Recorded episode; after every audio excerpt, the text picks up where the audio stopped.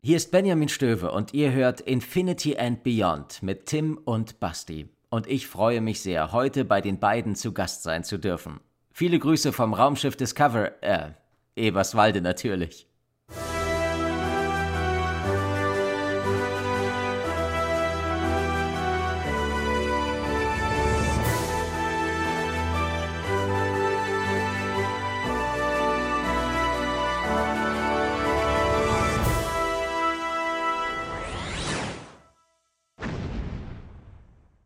Hallo und herzlich willkommen zur Aderian Infinity and Beyond. Ich bin's, der Tim, und neben mir virtuell sitzt der Basti. Hallo Basti.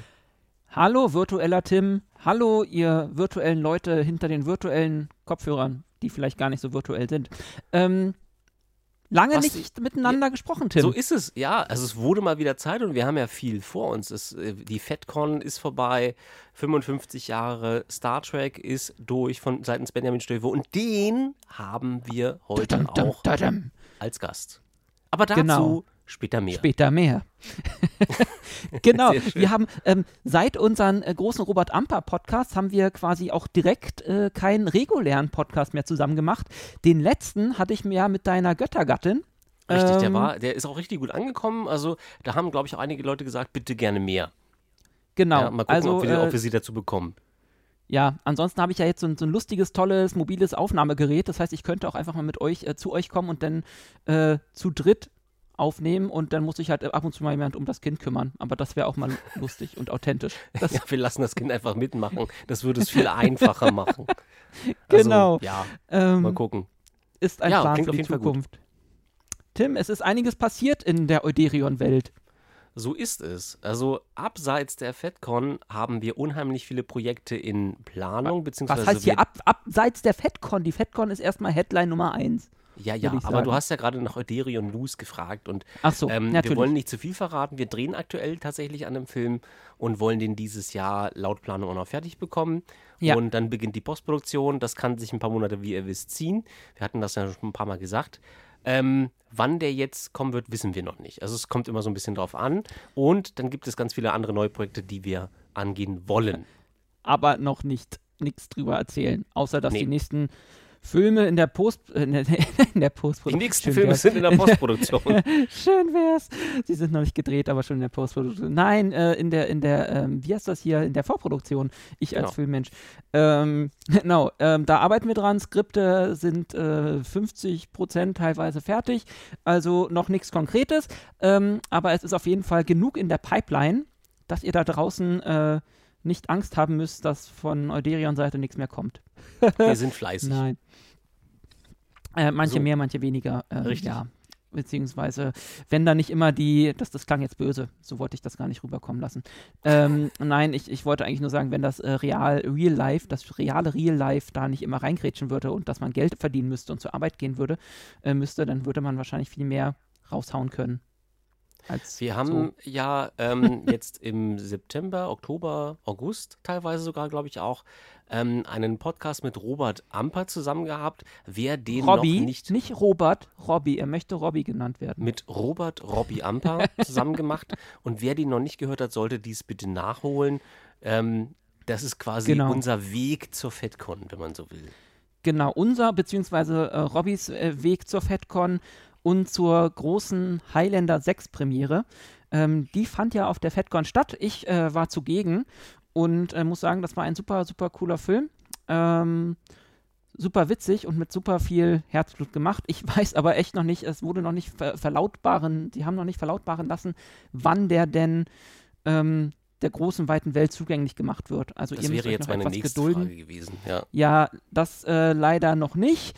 Ähm, ich kann nur sagen, wenn er denn kommt, schaut ihn euch an. Wer Fanfilme ähm, mag und wer vor allem die Highlander-Filme mag, ähm, der wird diesen Film auch sehr lieben.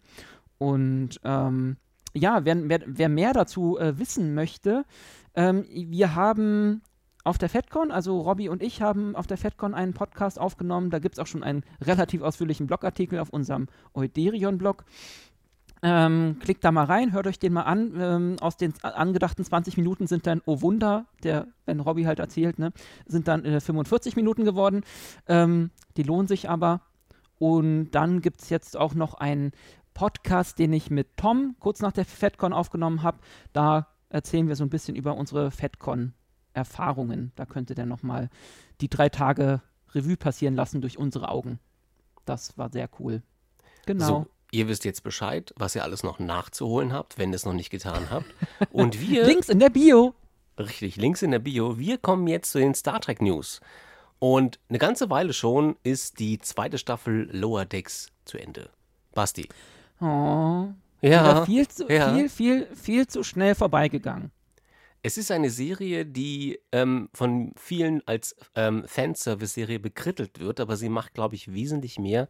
Sie lässt im Prinzip ja. dieses ganze Franchise hochleben und ja. es gibt so wahnsinnig viele Anspielungen. Klar, die könnte man jetzt als Fanservice immer bekritteln, aber tatsächlich werden sie so wunderbar in die Serie eingebunden, dass das gar nicht schwer ins Gewicht fällt. Also ich finde find nach ich wie vor, dass sie mit der zweiten Staffel sogar noch ähm, einen Stapel draufgelegt haben. Ich finde die zweite Staffel sogar gelungener als die erste, weil die erste ja. hat logischerweise mit Startschwierigkeiten so ein bisschen am Anfang die ersten vier Folgen zu, ähm, zu kämpfen gehabt, aber die zweite Staffel, da gibt es sicherlich auch die eine oder andere Folge, die jetzt weniger ähm, gut ins Gewicht fällt. Nichtsdestotrotz macht die zweite Staffel einen sehr guten Gesamteindruck, wie ich finde. Ja.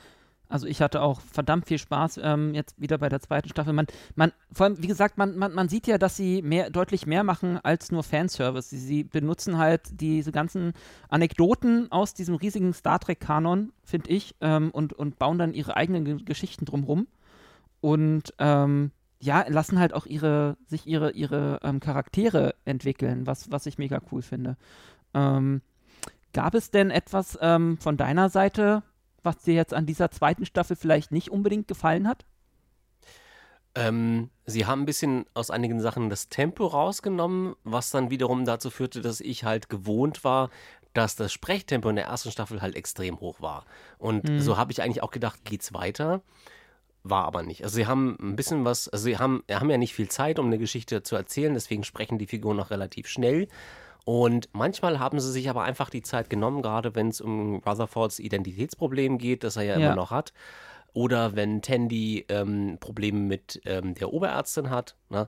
Also das ist, wird ja auch thematisiert, ohne dass wir jetzt irgendwie großartig spoilern wollen. Es gibt ja, ja. sicherlich einige da draußen, die haben ähm, Lower Decks Staffel 2 noch nicht gesehen, deswegen ähm, haben wir beide. Ja, Macht ihr Pause und guckt weiter. Guckt, ja, guckt, genau. euch die, guckt, euch die, Staffel jetzt an. Nein, nach Folgen dem Podcast, Basti. Achso, nach dem Podcast. Podcast. Okay, genau. dann so. Okay.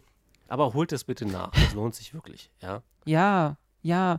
Also was, was ich halt an dieser Staffel, oder den Punkt, den ich an dieser Staffel äh, vielleicht ein bisschen schade fand, ähm, war die Geschichte mit Shax.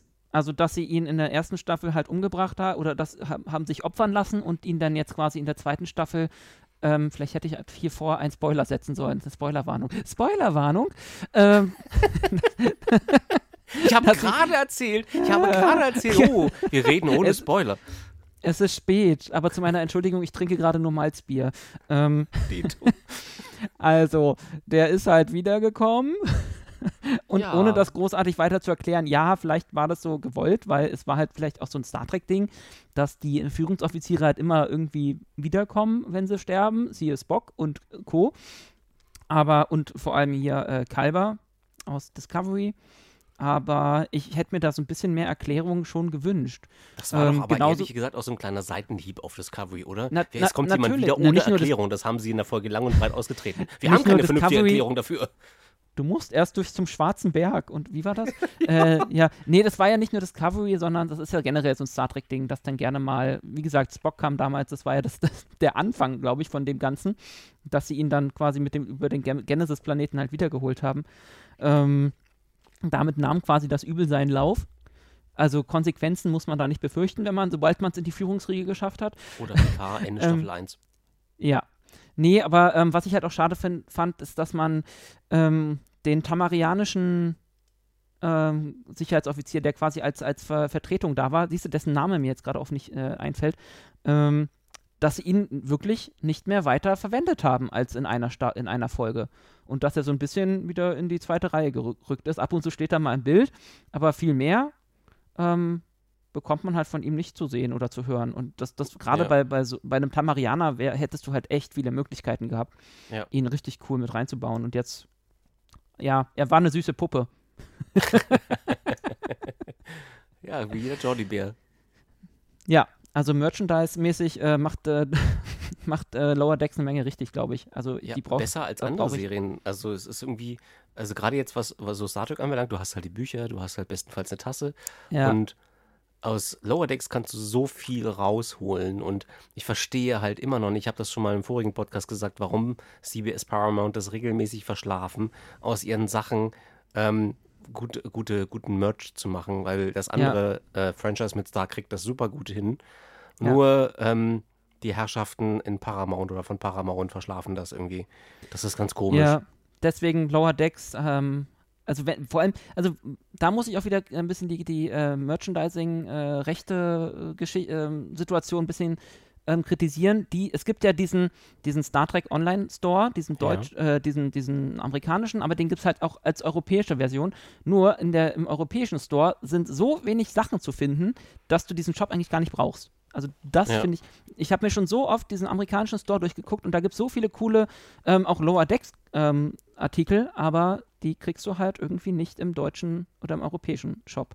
Das, ja, sie scheinen nicht zu wissen, dass es hier in Europa auf jeden Fall einen großen Markt dafür gibt, weil Star Trek-Fans gibt es über ganz, in ganz Europa verteilt und sie würden wahrscheinlich komplett den Vogel abschießen, wenn sie jetzt hier alle Sachen anbieten würden, die sie drüben auch hätten. Weil es gibt ja ganz viele Fans, die sich dann selber behelfen, die gehen auf Etsy oder gehen auf irgendwelche anderen Seiten und holen sich den ja, Kram aber da. Dann, ja, klar. Also das ist halt der Punkt. Die, ja. Denen entgeht da jede Menge.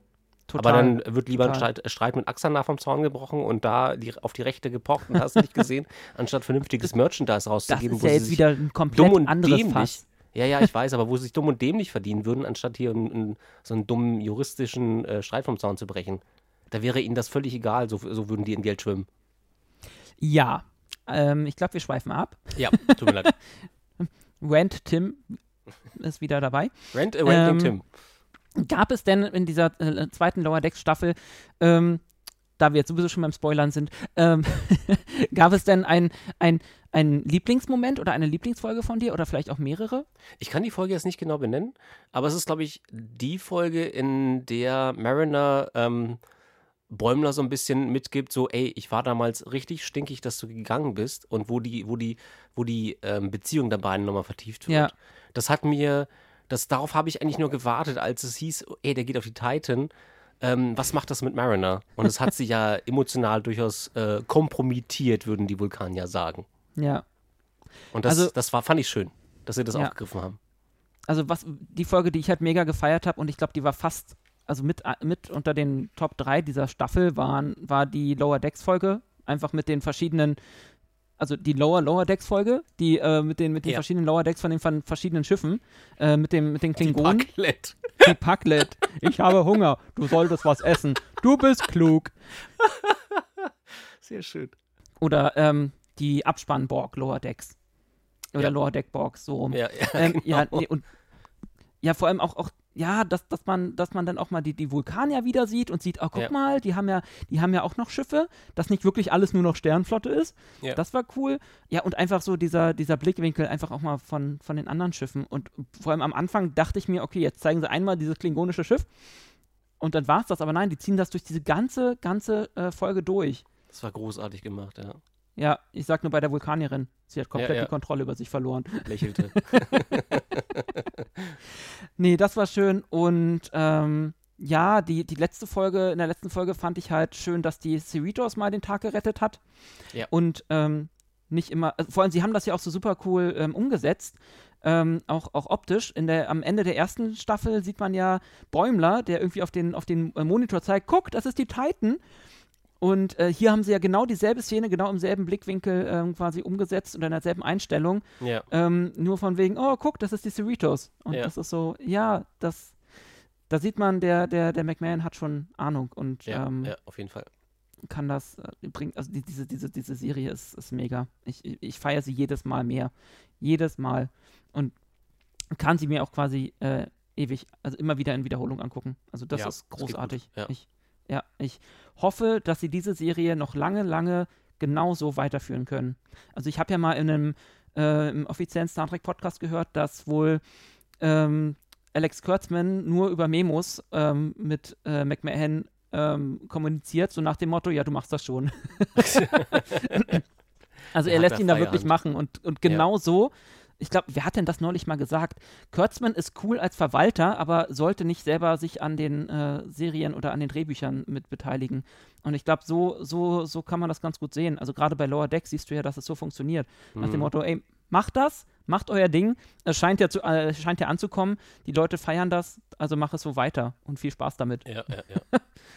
ähm, wir sprechen uns dann, wenn die Quoten nicht mehr ganz so gut sind. Aber ansonsten, ja, genau.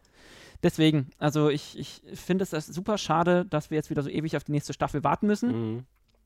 Aber ähm, nochmal zur letzten Folge, mein super, der, der kurze Moment war mit den, mit den Wahlen, der, die Beluga-Wale. Oh ja, die Beluga-Wale, ja. Dass man also endlich so ein bisschen mal Dori-Vibes. Do Wobei die auch so ein bisschen, äh, ich muss bei denen immer an Tom denken, ich, von uns, ich weiß nicht warum. Ähm, mm. Die waren immer so ein bisschen komisch drauf. Komm, zieh dich nackt aus, spring mit uns ins Wasser. Hm. also wer Tom auf der FedCon erlebt hat, der weiß, wovon Basti gerade spricht. Nee, er war, glaube ich, nicht nackt, soweit ich weiß. Nein, nein, das, das meine ich auch nicht. Er hat, er, es hat mit seiner Blinkejacke viel äh, für Aufsehen ähm, genau. gesorgt. Und, und also mit falls, Karl. Karl, unser neuer falls ihr selber auf der FedCon wart, der blinke Typ, das war Tom. Das war Tom. Wobei es gab noch einen zweiten blinke Typ, die haben sich dann gefunden. Das war auch sehr witzig. Und wie gesagt, äh, Karl, unser Exocom, ist da auch durch die Gegend gehüpft. Ähm, Karl hat übrigens eine eigene Instagram-Seite. Äh, geht da mal auf Karls Exocom, dann könnt ihr so ein paar Einblicke in unsere FedCon-Erlebnisse sehen. Oder in Karls. Genau. So ist es. Äh, wir, waren, wir waren bei Lower Decks, wie gesagt, die, die Wale waren cool. Nee, äh, Fun Fact: Es gibt einen kleinen, äh, coolen Instagram-Account. Ich glaube, der ist so ein bisschen unter dem Radar von vielen. Ähm, Star Trek Logs heißt der. Den werde ich auch mal verlinken. Da ähm, äh, hat man, hört man ab und zu nach den, also bei Discovery in der letzten Staffel haben sie angefangen, äh, ein paar Crewmitglieder äh, vom Schiff, die nochmal so ein paar Ereignisse aus der letzten, letzten Folge ähm, kommentieren, also wie in so einem Logbuch. Mhm. Und das haben sie jetzt bei, ähm, das, bei ähm, Lower Decks auch ähm, fortgesetzt. Und der letzte Eintrag ist von den beiden Wahlen. Den, Ach, sehr das, schön. Mehr sage ich dazu nicht, hört euch das an. Das, ich, ich werde das verlinken. Star Trek Logs, das ist großartig. Ähm, genau. Nächste ja, News, von, Tim. Ja, von einer Animationsserie kommen wir jetzt zur nächsten. Star Trek Prodigy. Ähm, wie Sie sehen, sehen Sie nichts. Sehen Sie nichts. Diese Folgen, die derzeit in den USA ausgestrahlt werden, die gibt es hierzulande nicht. So, es wurde viel gemunkelt, soll das auf Netflix kommen, wird das auf Amazon Prime kommen? Wir wissen es nicht. Und es bleibt halt abzuwarten, ob ähm, CBS Paramount sich ähm, bequemen, dann doch mal etwas für den europäischen oder deutschen Markt anzubieten. Bisher ist da nichts, außer ein Trailer. Naja, komplett, ja, also was, was Prodigy angeht, ähm, weiß man wirklich nichts. Ähm, man weiß halt, dass ähm, Paramount Plus nächstes Jahr über Sky irgendwann in Deutschland äh, starten soll. Über unseren Lieblingsbezahlsender äh, Sky. Hüstel. Wie, wie das dann abotechnisch aussieht, das weiß man auch noch nicht. Viele, viele gehen ja davon aus, dass wirklich Prodigy erst dann auch da mit starten wird. Ähm, würde wahrscheinlich auch viel Sinn machen, bevor man jetzt Großrechte an, an Amazon oder Netflix ähm, verteilt, ähm, dass man das einfach für sein, wenn, wenn man sowieso seinen eigenen Streaming-Dienst starten möchte, dass man das dann dafür aufspart. Ich finde es halt auch mega Käse, weil das ist wieder wie so ein, wie, wie der Anfang bei Lower Decks im letzten ja. Jahr, bei der ersten Staffel. Da mussten wir ja auch ewig warten, bis sich ja. dann mal ein deutscher Anbieter gefunden hat. Ähm, und jetzt haben wir dann denselben Käse wie bei Prodigy, beziehungsweise bei Mandalorian war am Anfang ja auch das Problem mit Disney Plus, dass das bei uns ja auch erst ein paar Monate später gestartet hat.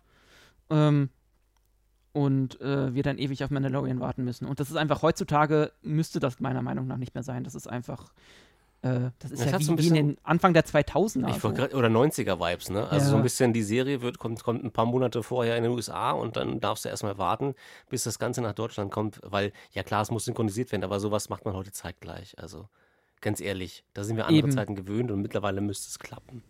Ansonsten treibst du die Leute wieder dazu, irgendwie, irgendwie über irgendwelche illegalen, Ge keine Ahnung, äh, Kanäle zu gehen und sich das äh, dann so zu organisieren. Das ist ja irgendwie, äh, will ja eigentlich auch keiner. Also das ist ja Blödsinn. Ich will das jetzt nicht, ich will das jetzt nicht befeuern, ich weiß, was du meinst, aber im Prinzip ähm, ist es wie äh, für, für Geeks in Deutschland oder für Trackies in Deutschland ein reines Minenfeld, wenn sie halt äh, Social Media äh, unterwegs sind und das dann siehst du irgendwelche Track-News und dann bla und Oh, dann wirst du torpediert ja. mit, oh, wie fandet ihr die Folge? Dann wird der, wird, Eben. willst du da gar nicht erst reingucken.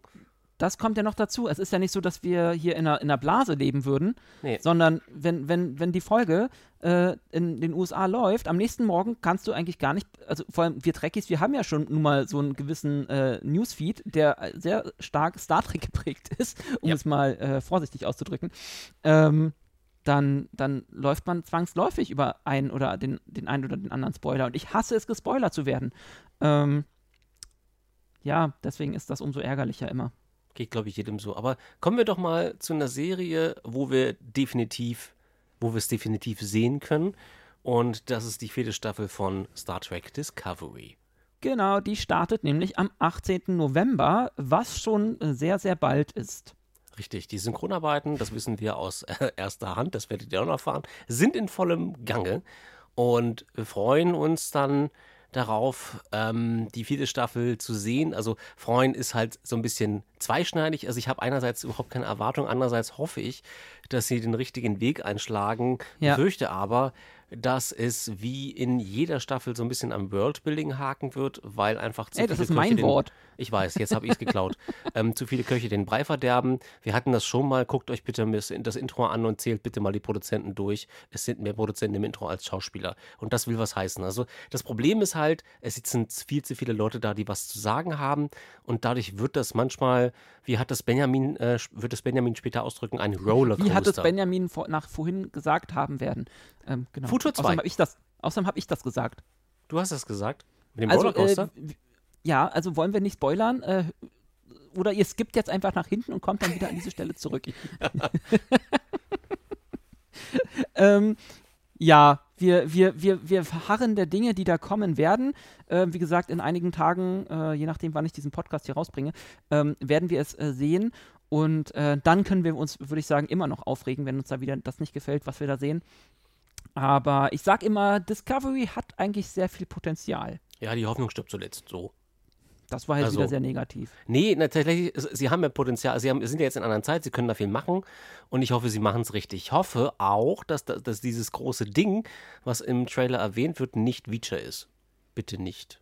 Oh, Danke. oder ah, du meinst die, die, die große Anomalie, die man im Trailer sieht? Ja, die große die, Bedrohung dort. Die durch äh, Gravitations irgendwas äh, einfach Planeten platt macht. Ja. Ja. Ähm, wobei, ich, da muss ich wieder sagen, der Trailer hat mir schon ganz gut gefallen. Also, also rein optisch. Ja, optisch kriegen sie das auch immer bestens hin. Ja. Das ist gar kein Ding. Also handwerklich ist das Discovery halt wirklich äh, top. Ja. Was, also besser geht's, glaube ich, nicht. Ähm, oder viel, viel äh, cooler geht's nicht. Ähm, das gefällt mir schon sehr gut. Jetzt ist halt die Frage, wie die Story dann sich wirklich entwickeln wird. Aber ja. wie gesagt, wir können nicht äh, in Glaskugeln gucken und wollen das auch nicht.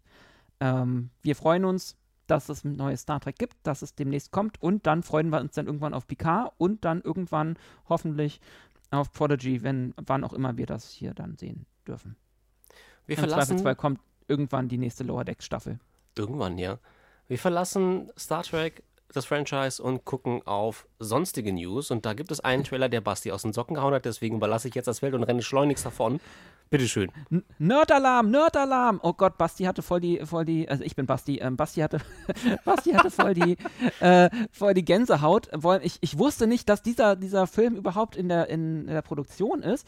Und dann bekommt man plötzlich so einen coolen Trailer ähm, präsentiert. Die Rede ist von Lightyear der Film zu dem echten Buzz Lightyear aus den Toy Story-Filmen. Ähm, ich hatte wirklich Gänsehaut bei diesem Film. Ähm, abgesehen davon, dass natürlich äh, der, der Name dieses Podcastes hier, Infinity and Beyond, sehr prominent vertreten ist bei Buzz Lightyear ähm, und auch in diesem Trailer. Und ähm, ja, jetzt, wenn ich äh, davon rede, bekomme ich schon fast wieder Gänsehaut. Wenn ihr diesen Trailer nicht gesehen habt, schaut ihn euch an. Dieser Film soll dann nächstes Jahr rauskommen und äh, nach dem, was ich gesehen habe, halt so ein bisschen die Origin-Geschichte von Lightyear erzählen. Zumindest sieht man im Trailer, wie er dann irgendwann vor seinem bekannten Raumanzug steht und ihn schmachtvoll anblickt. Tim. Wir hoffen, es bleibt da nicht dabei, sondern ähm, wir bekommen so ein bisschen. to die, be continued. Ja, ja, ja, genau, wird fortgesetzt in der nächsten, in, im nächsten Film.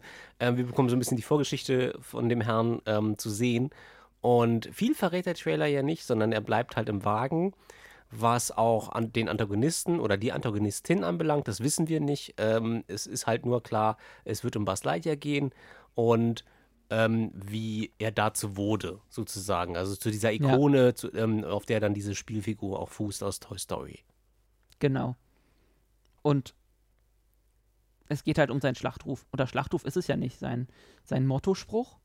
Ja, to das könnte, and beyond. könnte eigentlich auch ein Föderationsspruch sein, weil letzten Endes geht es bei Leiter ja auch ums Erforschen. Sag das nicht so laut, sonst hat der nächste neue Captain aus einer Star Trek-Serie genau diesen Spruch als Warp-Spruch. Bitte Anstatt nicht. nach, nach Warp, Warp Me und Let's Fly to Infinity and Beyond. Dadam, ich fände cool. Ich warte noch auf den ersten ich, Captain, der ähm, Frank Sinatra anstimmt und äh, Come fly with me. Fly me to the moon. Oder Nein. so. Äh, oder das, achso. Ja, eine kurze nee, aber ich muss, mal, ich muss mal mit unserem Captain reden. Vielleicht hat sie ja noch Bedarf an einem coolen Warp-Spruch. Ist das jetzt eigentlich so ein Ding? Dass, dass jeder Captain seinen eigenen äh, Warpflug äh, so Das scheint zumindest hat? im Star Trek-Universum der Fall zu sein. Ich kenne das nicht aus anderen Franchises. Im Star, bei Star Wars gibt es das, glaube ich, nicht. Nee. Nee. Aber ich finde es, ja, also ich frage mich halt so, so, so in Universe, wie häufig die das so benutzen und ob dann irgendwann mal ja. da so ein, so ein erster Offizier sitzt, oh, jetzt reicht's aber. wie oft will er das heute noch sagen? Mhm. Ja. Ähm, verlassen wir Light hier oder willst du noch was dazu sagen?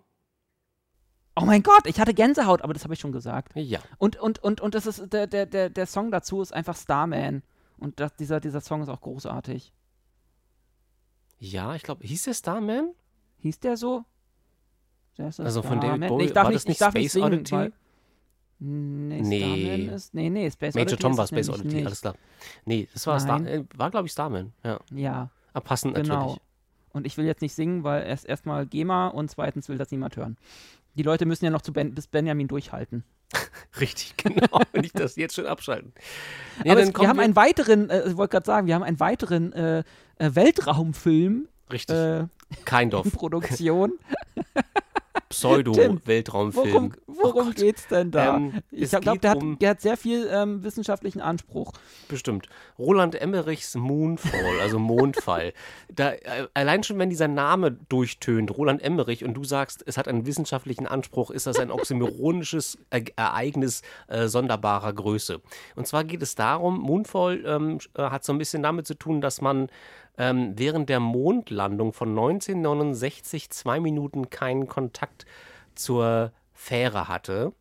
Und in diesen zwei Minuten soll laut, laut Roland Emmerichs Film ähm, etwas, also eine Sonde in, den, in, die dunkle Seite des Mondes geschossen worden sein und dort etwas nach etwas zu suchen. Es wird im Trailer aber nicht genau erklärt. Es wird nur gezeigt, später kommt da so eine komische graue, wabernde Masse raus, die alles in, in, in ihrem Weg irgendwie platt macht. Das führt dazu, also der Mond rast wahrscheinlich auch, wenn ich das richtig gesehen habe, auf die Erde zu, was zu massiven ähm, ja, Endzeit, was zur massiven Endzeitstimmung beiträgt. Weil ihr kennt Roland Emmerich-Filme, also wisst ihr in etwa, ja, was es muss was kaputt gehen. Es muss einfach was kaputt gehen. So. Also wenn sich der Mond verschiebt, dann ähm, bedeutet das, die, die Gezeiten ändern sich und ähm, das Wasser wandert dahin, wo es nicht wandern soll. Und das führt natürlich ähm, zu massiven... Wie bei meiner Waschmaschine, aber das ist eine andere Geschichte. Ja, also ich glaube, das ist ein bisschen stärker als ein Waschmaschinen Waschmaschinenausfall. So, aber man sieht dann auch Städte einstürzen und so weiter und ähm, der Protagonist wird gespielt von Patrick Wilson. Wer den nicht kennt, aber Aquaman gesehen hat, weiß, das ist der Antagonist aus Aquaman. Der hat im Prinzip noch nie so eine wirklich große prominente Rolle als also als Hauptrolle irgendwie gespielt. Man das Gesicht kennt man aber. Und ihm zur hm. Seite stehen auch ein paar Gaststars. Eine will ich hier kurz nennen, weil man die durchaus kennen sollte. Halle Berry. So. Basti, äh, du Password Swordfish. Hm? Password, Sword, Passwort Swordfish oder Swordfish James Bond oder James Bond ähm, viele andere Filme, in denen ich, sie mitgespielt hat. Nee, ich schüttel mit dem Kopf nur, weil ich gerade äh, überlegt habe, wer der Antagonist von Aquaman ist, ob das Handtuchman ist, aber ich, das, ist eine andere Geschichte. Wehe, du trocknest mich schon wieder ab. Der hieß oh Orm Gott, in dem Film. Ich glaube, wir, also, sollten nicht, glaub, wir sollten nicht immer so spät aufnehmen, das wird immer Nein. nicht, nicht, nicht, nicht Und vor allem ähm, nicht mit Malzbier. Seriöser. ja. Dieser Podcast ähm, nein, wird gesponsert von Malzbier. Von Oettinger Malzbier. Noch nicht, aber es könnte ja soweit kommen. Gottes Willen. Ähm, ähm, ja, ich, ich, ich habe ich weiß es nicht. Vielleicht kann man sich diesen Film mal angucken, wenn er irgendwo, ich wollte gerade in der Pyramide gibt, aber äh, nee, wenn er irgendwo mal for free irgendwo sich äh, ansehbar ist. Es sei denn, man ist da halt wirklich voll der Roland Emmerich ähm, Endzeitfilm-Freund. Äh, ich glaube, ähm, den einzigen Roland Emmerich-Film, der mir gerade so einfällt, der war, der, der richtig cool ist, ist äh, äh, Independence Day. Der hat Spaß gemacht. Independence Day war lustig, den, aber ich war da noch jung, als ich den gesehen habe und bin da, glaube ich, mehr, also drei bis vier Jahre da, also drei, drei bis vier Jahre, drei, vier Mal reingegangen ins Kino tatsächlich. Hm. Ich überlege gerade, was Stargate auch von Roland Emmerich? Der war auch nee, cool. Nee, ich glaube nicht. Weiß ich nicht, musste mal nachschauen. Ich, äh, aber äh, ich, ich grübel mal gerade ähm, sehr, sehr stark. Ähm, Ansonsten kann weiter, man, während ich kann man von Emmerich 2012 kennen. Der Roland Emmerich, doch, siehst du, der war gut. Und danach mit. hätte er aufhören sollen. Deswegen, deswegen ich habe nämlich mal die, die Story gehört, dass wohl Independence Day ursprünglich als Sequel zu ähm, ähm, Stargate, Stargate, gedacht war, aber die, die, aber die Produktionsgeschichte, also das ist dann sehr, sehr früh in der Produktionsphase auseinander, in der Vorproduktion auseinandergelaufen. Das hast du ja in aber, vielen Filmen, ja. Ja, ähm, so viel zu den beiden guten äh, Roland Emmerich-Filmen. Danach weiß ich nicht. Aber Moon, Moonfall, super. Hey, Moon. Mond. Ja, äh, leider nicht von Damon Jones, aber hey. Ähm, es ist halt, äh, was, was, will man erwarten? Also es ist letzten Endes, ja, hier Endzeitstimmung da, bla bla bla. Und ähm, jemand wird seine Familie retten und am Ende ist irgendwo Friede, Freude, Eierkuchen, wie das halt im typischen Hollywood-Film der ist. Der Fall Die ist. letzten Überlebenden, aber, ja. Genau, gründen nochmal eine Kolonie und dann war es das so. Aber ansonsten ist alles kaputt. Ende gut, alles gut. Vielleicht ziehen sie in den hohlen Mond. Wir müssen dann nicht mehr die Klimaziele erfüllen. genau, so. das wollen sie uns damit sagen. Richtig, genau. ein gutes hat dieser. Äh, also wenn der Mond, ne? Also wenn der Mond, wenn wir den so anziehen und dann alles kaputt dann geht ist das und alle Menschen alles auch sterben, egal. dann ist das ja wirklich wurscht. Dann kann die Politik ihre Ziele erfüllen. Ach ja, ähm, wie auch immer, ich werde auf jeden Fall auch diesen Trailer hier verlinken. Äh, macht euch euer eigenes Bild und dann sehen wir uns im Kino. Bei welchem Film? Mal gucken. Wahrscheinlich bei Lightyear. Wahrscheinlich bei Lightyear, ja. Genau. Ähm, ansonsten, alle Menschen sterben. Tim, was, was gucken wir denn gerade so für Serien? Also ich weiß ja nicht, was du so guckst, aber um, unser einer freut sich im November auf das Rad der Zeit. Das ist eine Literaturverfilmung von ähm, Robert Jordan Literaturverfilmung ist vielleicht ein bisschen ähm, kurz gegriffen, ist eine Verserierung eines Romans. Und im Rat der Zeit wird dann eine Welt geschaffen, das ist ja wieder mal ein beliebtes Thema hier, Worldbuilding, ja, da waren, da ja, war äh, nämlich ja, wirklich groß der Robert Jordan. Und zwar geht es um äh, so eine, ich sag jetzt mal Vulgär-Fantasy, einige nennen es auch High-Fantasy, also nach Tolkien, da gibt es halt irgendwie Elfenzwerge und so weiter. Ne? Ähm, Vulgär-Fantasy wird es gern genannt, weil man einfach so mit der, mit der, mit der ähm, Klatsche draufgehauen wird, so du musst jetzt glauben, dass es das gibt, so, deswegen nenne ich es gern so. Andere sagen halt High Fantasy, weil es halt die hohe Kunst der Fantasie und so weiter, bla. Jedenfalls ähm, gibt es in dieser Welt ähm, Magier, aber das dürfen nur Frauen sein, weil wenn Männer Magie Okay. ausführen, dann werden sie wahnsinnig und machen alles kaputt. So, nachdem, das ist das, was ich herausgefunden habe. Ich habe die Ah. Romane selber noch nicht gelesen. Und es gibt wohl 13 Magienutzer, die eingesperrt oder verbannt worden sind, alles Männer, ähm, die wohl dazugehörten. Das sind die übrig gebliebenen, die sozusagen außerhalb der Zeit verbannt worden sind. Und die brechen erst aus diesem Gefängnis wieder aus und zerstören ein Dorf, ähm, und zwar das Dorf des Protagonisten. Und so fängt sich an, diese Geschichte ähm, zu entspinnen, denn dieser Protagonist wird gerettet von einer Magierin. Und dann geht das Ganze, kommt das Ganze ins Rollen. Das wird im, da wird im, werden im Trailer viele Bilder aufgemacht, den verlinken wir euch natürlich auch. Das Ganze läuft auf Amazon Prime. Und ich freue mich drauf. Ähm, wenn die Serie gut wird, werde ich wahrscheinlich die Bücher lesen. Kann ich auch nur empfehlen. Die sind Bestseller. Also es kann nichts Schlechtes sein. Und es, ähm, Ja. es ist nach Tolkien wirklich einer der Romane, wo man immer sagt, so, das ist der Nachfolger sozusagen, der geistige Nachfolger. Aber Das das andere- eine. Ja? Ja? Achso, sonst mal. Ich meinte nur, das wäre jetzt quasi eine super ähm, Überleitung gewesen zu meiner Serie, die ich nämlich Bitte, gerade nee, nee, gucke. nee, dann machen wir das so. Klar. Von wegen, von wegen, ähm, wenn die Serie so gut wird, dann, dann werde ich äh, die Bücher lesen. Äh, Foundation ja. hat, jetzt- hat jetzt vor ein paar Wochen oder ist vor ein paar Wochen auf Apple äh, TV Plus gestartet. Ähm, mir gefällt, also ich glaube, die Staffel ist auch schon fast wieder durch. Wir sind, glaube ich, aktuell stand dieses äh, Podcast bei Folge 8 von 10, glaube ich, der ersten Staffel.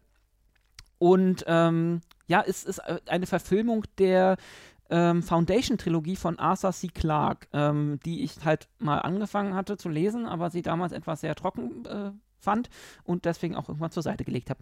Aber die ähm, Serie ähm, macht so soweit ähm, echt Spaß. Also wer die Prämisse von Foundation nicht kennt, es geht halt ähm, darum, wir haben, sind äh, zig, äh, 10.000 Jahre, 20.000 Jahre, irgendwas äh, sehr weit in der Zukunft jedenfalls. Und ähm, es gibt das galaktische Imperium das äh, wirklich äh, die, die ganze Milchstraße umfasst. Die Menschheit hat sich soweit ausgebreitet und jetzt kommt halt so ein äh, Mathematikprofessor ähm, daher und sagt, ähm, das Imperium wird irgendwann zusammenbrechen.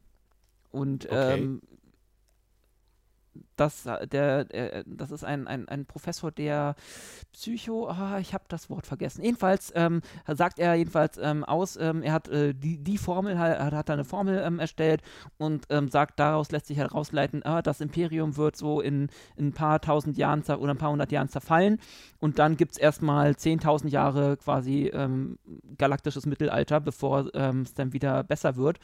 Und äh, wenn man, das heißt, man müsste jetzt handeln und quasi eine Foundation gründen, quasi so eine Art, ähm, übrigens so eine, so eine Enzyklopädia Galactica quasi, daher aus diesen Büchern kommt auch dieses Wort, gründen, um quasi den zukünftigen Menschen nach dem Fall sowas wie ja, eine, eine Starthilfe zu geben, dass sie halt nicht das Rad neu erfinden müssen oder ähm, sowas, sondern ähm, dass man quasi wirklich so, dass das Wissen der, des Imperiums sammelt und ähm, den Menschen dann da wieder zugänglich macht, um ähm, wie gesagt, den, den, den, den, diesen dunklen den Abschnitt, dann das Mittelalter, ähm, ja, zu, zu verkürzen.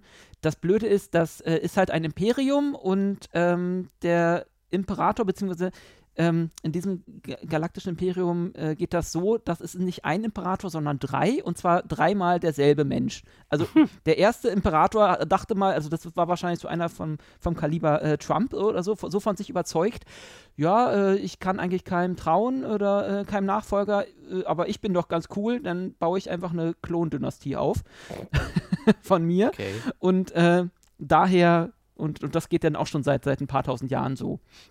Ähm, das heißt, du hast immer so ähm, im, im, in der Serie oder in den Büchern heißt es dann Bruder Tag, äh, ähm, Morgen und ähm, ich glaube Dämmerung oder so wird das übersetzt. Ähm, ja, und die regieren halt dieses Imperium und sind natürlich nicht davon begeistert, dass denen dann plötzlich ähm, gesagt, hat, gesagt wird, ui, hier ähm, dieses Klonen, das solltet ihr aufgeben, weil sonst ähm, ver, ver, wird, der, wird der Fall nur noch schneller kommen und so. Ja, ähm, zu Recht sind die sauer. Da kommt so ein Mathematikprofessor, weißt du, so, ja, so ein Wirtschaftsweiser. Ja, genau. so Wirtschaftsweiser und sagt, ja, bla, Labersülz und die Zahlen lügen nicht und hast du nicht gesehen. Und dann denkst du ja auch so, was will der Klops, äh, Klopskopf eigentlich ja. von uns? Also ja. natürlich ist das Quatsch.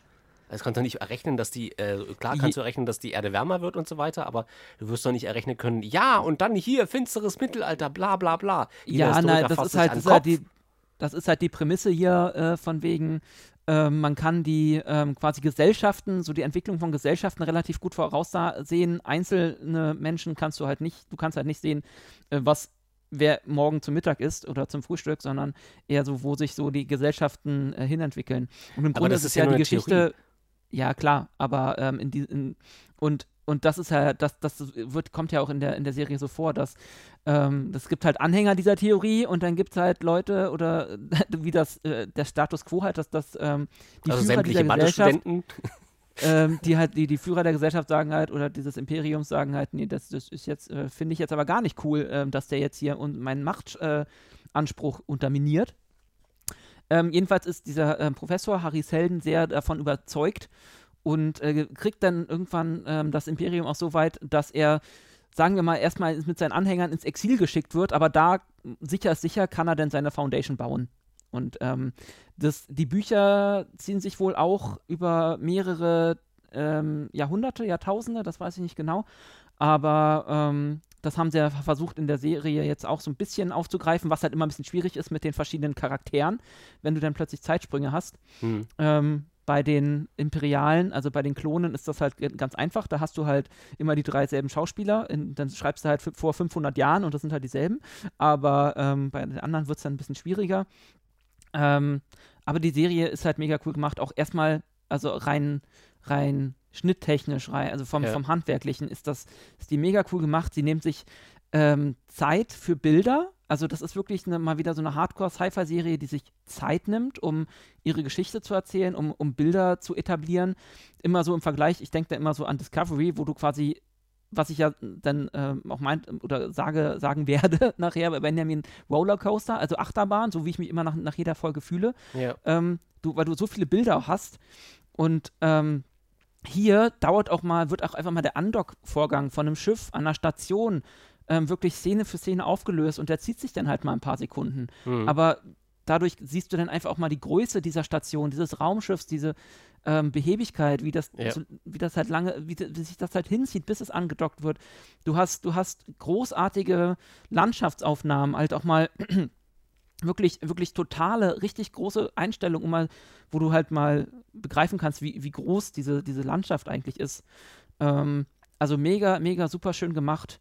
Und dann auch vom Handwerklichen, gerade bei diesen Klonen, ähm, wenn die drei dann am, am Tisch sitzen zum Beispiel und ähm, und dann Abendessen und dann wirklich ihre, ihre ähm, Gesten und Bewegungen minutiös aufeinander abgestimmt sind und alle immer dieselbe Bewegung zur selben Zeit machen, weil sie halt Klone sind und alles ja, gleich ja, machen. Ja, das ist, ist, super cool gemacht. Äh, und äh, Fun Fact, das äh, wurde zum Teil von Studio Babelsberg realisiert. Hm. Das heißt, man, man sieht auch, also das Olympiastadion habe ich gesehen und das ICC in Berlin es ist mir in den Sets aufgefallen. Natürlich total verfremdet, aber wenn man, wenn man so ein bisschen weiß, äh, so die, die Architekt Architektur kennt, dann fällt einem das schon auf. Und das ist ja. schon wieder sehr witzig, wenn du dann dir die Folgen anguckst und denkst, na, die, das kenne ich irgendwo her. Da war ich auch schon mal. Sah ein bisschen anders aus.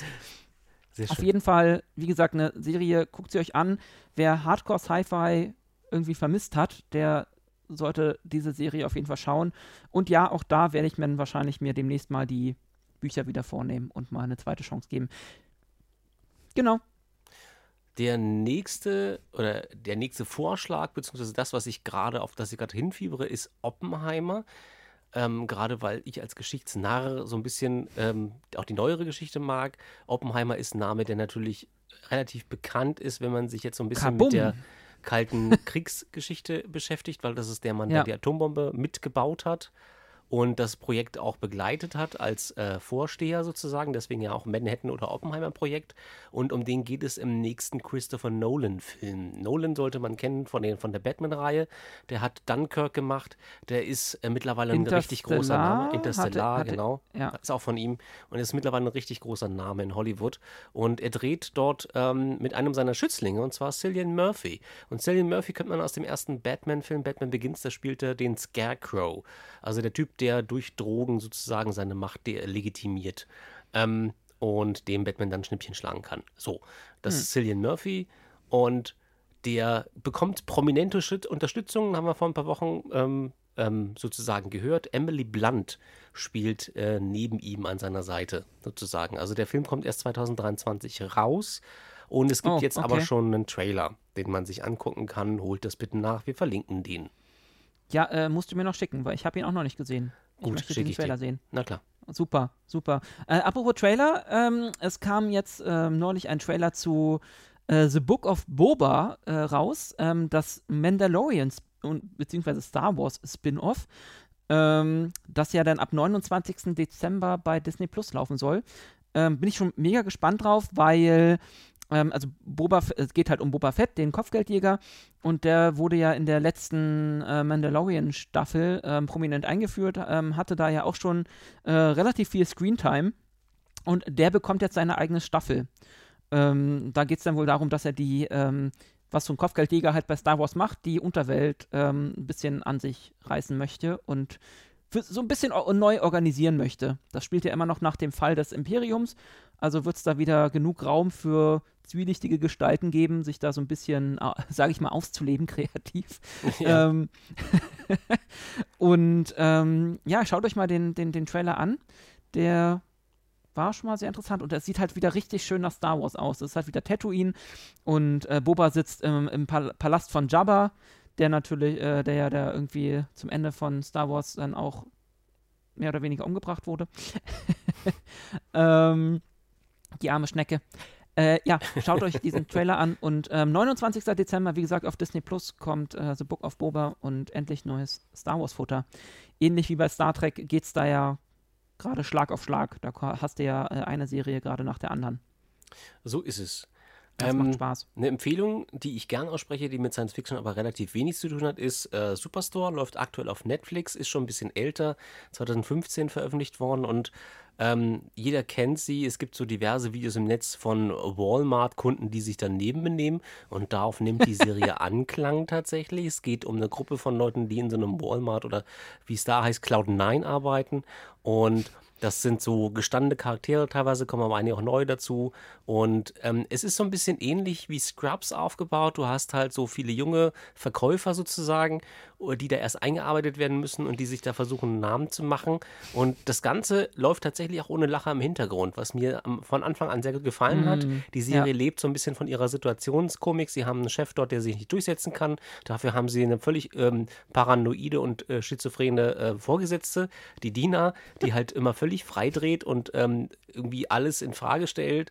Dann haben wir ähm, Jonah, der so ein bisschen JD-mäßig rüberkommt ähm, und dort neu eingearbeitet wird von Amy. Und das, damit habe ich im Prinzip alle vier Protagonisten genannt. das, aber die Crew ist halt wesentlich größer. Und wir sind aktuell bei Staffel 3 wo das äh, Gebäude so einen schweren Tornado überstanden hat und danach alles verwüstet wurde. Also ähm, es ist etwas, womit man nicht rechnet. Die Serie überrascht einen tatsächlich. Es gibt so okay. Folgen, die kannst du so nebenbei gucken und die sorgen immer für Schmunzler und Lacher und dann haut sie dich halt plötzlich weg, indem sie halt sagen, ja, da fegt ein Tornado durchs Walmart. So, also es ist halt, das ist halt echt schön gemacht. Also es ist eine Comedy-Serie ähm, mit dem Humor muss man sich anfangs erstmal arrangieren, aber mhm. der geht gut. Also die, äh, die okay. merkst auch, dass die Charaktere und die Schauspieler sehr gut schnell zusammenwachsen. Also nicht, nicht so über over the top sondern. Nee, es ist halt nicht dieser okay. überkandidelte Humor, den du sonst in ja, irgendwelchen ja, komischen ja, Comedy-Filmen hast, wo dann wirklich, ähm, wo du merkst, dass der Regisseur das Heft aus der Hand gegeben hat und die Schauspieler hat machen lassen. Nee, ähm, der Humor ist halt wirklich on point und es gibt halt auch diesen,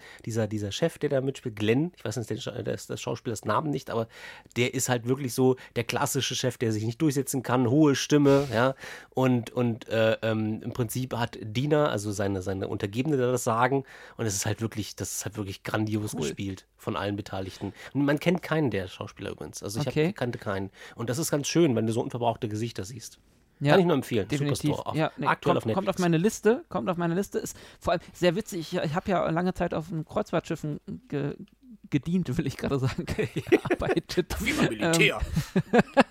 ähm, ob, ob die mal äh, Interesse an einer Spin-off-Idee hätten, weil ich glaube, so, so Situationen von Kreuzfahrtschiffen, die, die, da gibt es genug, die, glaube ich, auch verfilmbar wären. Das stimmt, ja. Hm.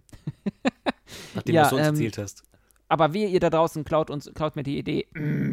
so. Drei Monate ähm, später. Hier übrigens die neue Serie. genau.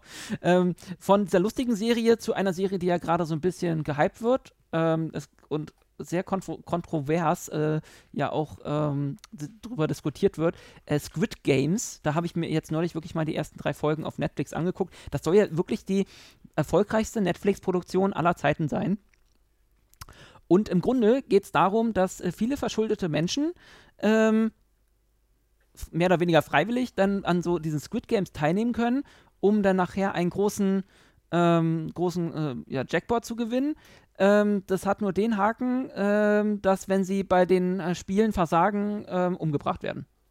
Also, also im Prinzip die Tribute von Südkorea, weil da spielt das Ganze. Quasi. genau so. Äh, und, und sie spielen halt nicht irgendwelche Spiele, sondern so typische Kinderspiele, die man halt so in, in äh, Südkorea so spielt. Ähm, also das erste Spiel aus der ersten Folge hat mich so, so äh, dran erinnert an dieses äh, Herr Fischer, wie tief ist das Wasser? Also da oh mussten Gott. viele Leute so einen gewissen äh, ja, äh, so, so einen Sportplatz überwinden und äh, sagen wir so, da gab es diese, diese, diese eine Puppe, die hat sich immer umgedreht und immer wenn sie geguckt hat, ähm, durfte sich niemand bewegen und dann, wenn sie weggeguckt hat, durften sie wieder weiterrennen und äh, das Problem ist, wenn sie sich dann trotzdem noch bewegt haben, als sie dann, als wenn die Puppe wieder geguckt hat, ähm, wurden einfach alle erschossen, die sich noch bewegt haben. Oh das Gott. ist so, ach so, äh, Spoiler übrigens, aber ähm, ich fand es äh, so, vielleicht handwerklich ganz nett gemacht, aber ich fand halt auch, die ersten drei Fol äh, Folgen haben sich sehr gezogen und äh, wirklich Tiefgang gibt es da jetzt auch nicht. Äh, man weiß halt irgendwann, worum es geht und denkt sich so, ja, die gehen halt drauf. Und das wird halt auch immer sehr, sehr, ähm, explizit, sage ich mal, gezeigt, wie die dann draufgehen. Und, also die, äh, du sagst, die Gewalt hat so ein bisschen Game of Thrones Charakter. Nee, mehr. Also das ist ja mehr, mehr, mehr plumper. So. Also, also Game of Thrones, das, das, da war die Gewalt ja teilweise noch äh, aus der Situation heraus. Aber das war ja hier, also das, also so, das, das hatte irgendwie noch sowas wie, ein bisschen wie ein Grund, aber hier ist es dann wirklich, oh, seine, die eine Figur, die er da auskratzen sollte, hat, ist abgebrochen und oh, jetzt kriegt er einen Kopfschuss. Einfach so. Ja, gut, okay. Und das ist halt so mega plump und ich verstehe halt irgendwie den Reiz daran nicht, warum man sich das so äh, geben muss. Also vor allem, wie gesagt, weil es einfach dies, also vielleicht kommt da noch Story, aber für mich hat's, ist das halt so nach den ersten Folgen schon auserzählt. Also das ist halt so wie Takeshis Castle, nur dass die halt draufgehen. Ja. Das ist so ein bisschen, ähm, also ich verstehe den Hype dahinter nicht so wirklich, dass das von so, von so vielen Leuten gefeiert ja. wird. Das hat ja jetzt schon Realweltkonsequenzen, dass es einige Kinder ja, auf dem ja. Schulhof gibt, die die Spiele nachspielen. Ja, also mal Butter bei die Fische. Also Tau ziehen ähm, und danach werden alle erschossen, ist jetzt nicht so das Programm, was ich mir auf dem Pausenhof wünsche. Ähm, ich weiß jetzt nicht, wie sich das ausnimmt auf dem Schulhof. Ähm, ich wünsche mir, dass die Eltern dann vielleicht auch mal drüber nachdenken, warum ihr mhm. Kind keinen kompletten Netflix-Zugang erhalten sollte. Unter anderem ja. wegen Squid Game. Ja, also ähm, das verstehe ich halt auch nicht. Aber ähm, das sei dahingestellt. Wie gesagt, ich weiß auch nicht, ob ich mir das jetzt weitergebe. Wahrscheinlich eher nicht. Ähm, gibt ja schöne andere Sachen, die demnächst laufen. Da kann man sich das angucken. Beziehungsweise, es sei denn, du hast noch was hier äh, von wegen serientechnisch? Nö, aktuell. Nö, dann würde ich nämlich noch mein absolutes aktuelles Highlight ähm, nochmal benennen. Schieß äh, meine los. Empfehlung. Ähm, die Dinos laufen auf Disney Plus seit einiger Zeit, endlich. Ja. Wer die Dinos nicht kennt, das ist diese äh, Jim Henson-Serie ähm, aus den 90ern ja, über 90er. Ähm, eine ganz normale Dino-Familie. Na klar, ähm, ganz normal. Und äh, dem Baby, was äh, unter anderem äh, berühmt durch seinen äh, Satz nicht die Mama geworden ist oder sein, sein Spruch und da, dabei dann immer dem, dem, dem armen Papa ähm, die Pfanne oder sonst was über den Schädel zieht. Ähm, vielleicht einfach nur, vielleicht bin ich einfach nur für diesen Humor besser gemacht als, keine Ahnung. Aber ich finde das einfach mega witzig und sie wird, die Serie wird, wird immer noch, also vor allem jetzt so im, im Rewatch, wie gesagt, ich habe die das letzte Mal irgendwann in den 90ern gesehen und jetzt im Rewatch kriegt man da so viele coole Gags mit. Ja wo ich, wo ich, mir denke, wow, das war alles in dieser Serie. Also auf krass viele Anspielungen, so, also so sozialkritische An Anspielungen. Ähm, was hatte ich vorhin eine Folge, wo dann äh, der, der Sohn dann anfängt, äh, plötzlich, oh, ich weiß gar nicht, ob ich überhaupt Fleisch essen möchte. Und dann mit so, mit so Gemüsli-Dinos rumhängt. Das, das, sind dann eigentlich quasi, aber in dem Zusammenhang sind es dann die, sind es dann so die, ja, die Hippies ähm, aus den 60ern und ja. die dann äh, und dann das so quasi als, als, als Cannabis-Anspielung. Oh, hast du schon mal Gurke probiert? Das ist wie also, bei How I also Met Your Mother, der, der, ähm, na, das Sandwich, was sie immer gegessen haben danach waren. Ja, also wie gesagt, diese Serie, die, also vor allem, wenn du dir die anguckst und du denkst, wow, was das für ein Aufwand hinterstecken oder gesteckt haben muss damals, vor allem wenn du im Abspann dann siehst, dass einfach jeder Charakter, bei jedem Charakter drei Menschen stehen, die da ja. irgendwie mit, mitgewirkt haben, Krass. ist das schon Wahnsinn. Und wie gesagt, der Humor ist, also ich glaube immer noch auf dem, auf dem, auf dem heutigen Niveau der Zeit, oder wie sagt man, ähm, auf jeden Fall. Und, und, und es wird vor allem noch witziger, gerade jetzt auch wieder, um den, den Bogen zu Star Trek zu, zu kriegen, ähm, wenn, wenn man dann irgendwann merkt, dass da sehr viele ähm, Star Trek äh, Synchronsprecher mitgesprochen haben. Ähm, War der beste Freund Studio, von gesagt, ne? der beste Freund ja, von, von Earl, dieser T-Rex Roy, ist äh, Q. Der Sprecher von Q. und und O'Brien habe ich auch schon gehört und das macht das Ganze noch wesentlich witziger. Ja, sehr schön. Ja, und mein Lieblingswitz war neulich, ähm, wo, wo, der, wo der Roy, der T-Rex, ähm, ähm, da so ein bisschen traurig stand und, und gefragt hat, warum er eigentlich immer als letzter beim Bowling gewählt, ins Team gewählt wird. Kurze Arme. Also, also man weiß, wo die ganzen T-Rex-Witze herkommen. Es ist großartig. Guckt euch die Dinos an. Es ist wirklich mega witzig. Siehst du, und dann haben wir sogar wieder einen Star Trek-Bezug be bekommen. Tim. Haben wir den Bogen wieder geschlossen, Mensch. Und auch zum, zum Thema Synchron. Richtig. Wir wollten jetzt oder sollten jetzt mal überleiten zu unserem Gast, Benjamin. G genau. Und dafür ähm, schalten wir kurz um. Ihr werdet uns gleich wieder hören. Bis gleich.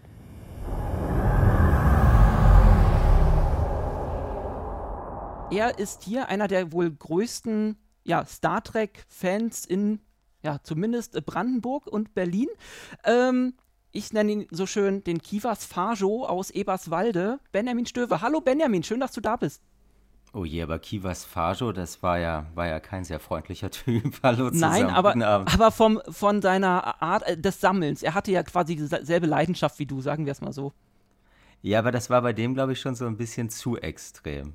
Ich fand ihn als Kind schon immer unheimlich und an dieser Einschätzung hat sich, hat sich nichts geändert. und äh, ich, ich hoffe, dass, egal wohin mich meine Leidenschaft noch führt, es nie die Dimension von Kivas Fajo erreicht und ich anfange, irgendjemanden im Keller in Eberswalde einzusperren. Ich wollte wollt gerade sagen, das nächste Mal haben wir den Brent Spiner auf dem Stuhl bei dir sitzen. Oh Gott. ja, danke, Tim, genau. Oh Gott. Bitte nicht. Nein, dann werde ich mir werde ich mir einfach ein, äh, einen anderen Vergleich für dich ausdenken. Nee, aber äh, wie gesagt, schön, dass du da bist, dass du heute jetzt äh, mit uns auch mal ein bisschen plaudern möchtest, quasi so gegen Ende des Jahres. Ähm, dein Star Trek-Jahr war ja auch relativ voll, kann man so sagen. Ja, es war sehr kurzweilig. Ich glaube, das kann man sagen. Und ähm, ich bin aber rückblickend nicht nur, nicht nur sehr froh darüber, dass es so kurzweilig war, sondern dass es auch alles eigentlich alles so aufgegangen ist, wie ich es mir Anfang des Jahres erhofft habe. Und sogar noch, noch besser. Ich muss ehrlicherweise sagen, ich habe mir gar nicht vorstellen können, dass es so gut wird. Und das hängt ja unter anderem auch mit euch zusammen. Äh, ja, wir hatten ja einen, einen kleinen, kleinen Mini-Anteil äh, an der ganzen Geschichte. Aber äh, dazu später mehr. Ähm, meine erst, also wir wollen ja heute so einen kleinen, äh, das, das, kannst du ja so gut, einen kleinen Rückblick mit dir machen. Und zwar über dein Star Trek-Jahr 2021. Aber ähm, bevor wir jetzt anfangen, eine kleine Frage, die sogar gar nicht auf meinem Blatt hier steht. Ähm, ja, ich habe mich vorbereitet. Ähm, wie viel Schlafdefizit hast du in diesem Jahr angesammelt? Ich glaube gar keins. Ich bin irgendwie ja damit gesegnet, dass ich nicht so wahnsinnig viel Schlaf brauche, würde ich sagen. Und lange nicht gewusst habe, dass das ein Talent ist, aus dem ich irgendwas machen kann, auch beruflich. Und ähm, das hilft natürlich, wenn man sowieso beruflich früh aufstehen muss und meistens die Tage auch so lang sind, dass man da jetzt nicht immer zehn Stunden schlafen kann. Und dann ist es natürlich am besten, wenn man das auch gar nicht braucht. Und irgendwie ich für mich entdeckt habe, dass so vier Stunden Minimum so eine, so eine gute Betriebsschlafdauer sind. Also wenn ich vier Stunden zusammenbekomme, dann, dann funktioniert für mich der Tag. Wenn es irgendwie sogar fünf oder sechs sind, dann ist super. Aber viel mehr dürfen es auch gar nicht sein, weil dann werde ich mitten in der Nacht wach und das wiederum ist dann auch nicht gut. Von daher gab es gar kein Schlafdefizit, aber natürlich, wenn ein Thema so im Fokus steht, dann kommen halt ein paar andere Themen zu kurz. Aber da ja für alle Beteiligten absehbar war, dass das in diesem besonderen Jahr nur so sein würde, freue ich mich und das auch mit anderen jetzt darauf, quasi zurück zur Normalität zu kehren. Auf jeden Fall ein sehr beneidenswertes Talent, dass man einfach nicht so viel Schlaf braucht. Das ist wirklich beneidenswert. Ähm, dann fangen wir doch einfach mal mit deinem Star Trek hier an. Ähm, am 8. Januar hatte ich mir äh, vermerkt, lief in Deutschland das Discovery-Finale der letzten Staffel.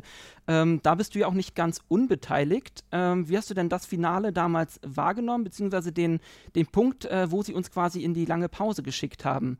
Beziehungsweise kannst du das, wie gesagt, gerade weil du ja selbst daran beteiligt bist, noch irgendwie objektiv beurteilen oder also als Fan?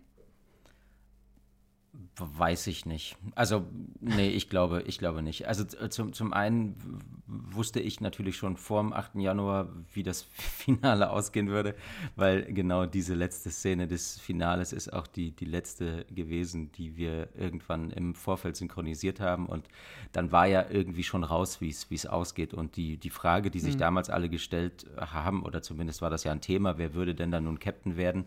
Auch wenn die Erwartung ja auf der Hand lag, dass das Michael Burnham werden würde.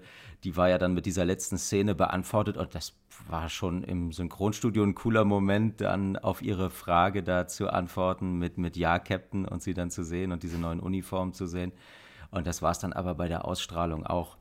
Und ähm, nee, ich ich mag das alles, ich freue mich auf alles und es war ja damals schon, schon klar, es würde relativ zügig auch weitergehen. Ich finde eher, dass das jetzt so schnell geht und dass wir jetzt schon kurz vor der vierten Staffel und vor der Ausstrahlung mhm. eben dieser steht. Das ist, das ist ja eher das, das Besondere. Ja, da liegen jetzt nicht lange Jahre dazwischen, sondern im Gegenteil, man muss sich fast schon kneifen und muss sagen, Mensch, das Finale, das gab es ja erst Anfang diesen Jahres. Das ist ja noch gar nicht so lange her.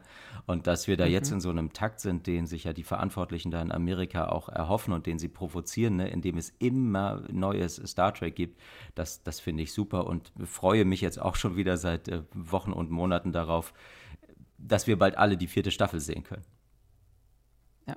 Und das ja auch trotz Corona, also das, das muss man ja auch noch dazu bedenken, dass das einfach auch trotz äh, dieser Zwangspause, wo, ähm, in der viele Studios ja auch äh, waren oder, oder dann auch ihre Drehs unterbrechen mussten, ähm, dass es dann trotzdem so schnell geht. Also das ist ja das, das Wahnsinnige dabei, was mir dann auch immer noch mal bewusst wird, wenn man über sowas nachdenkt.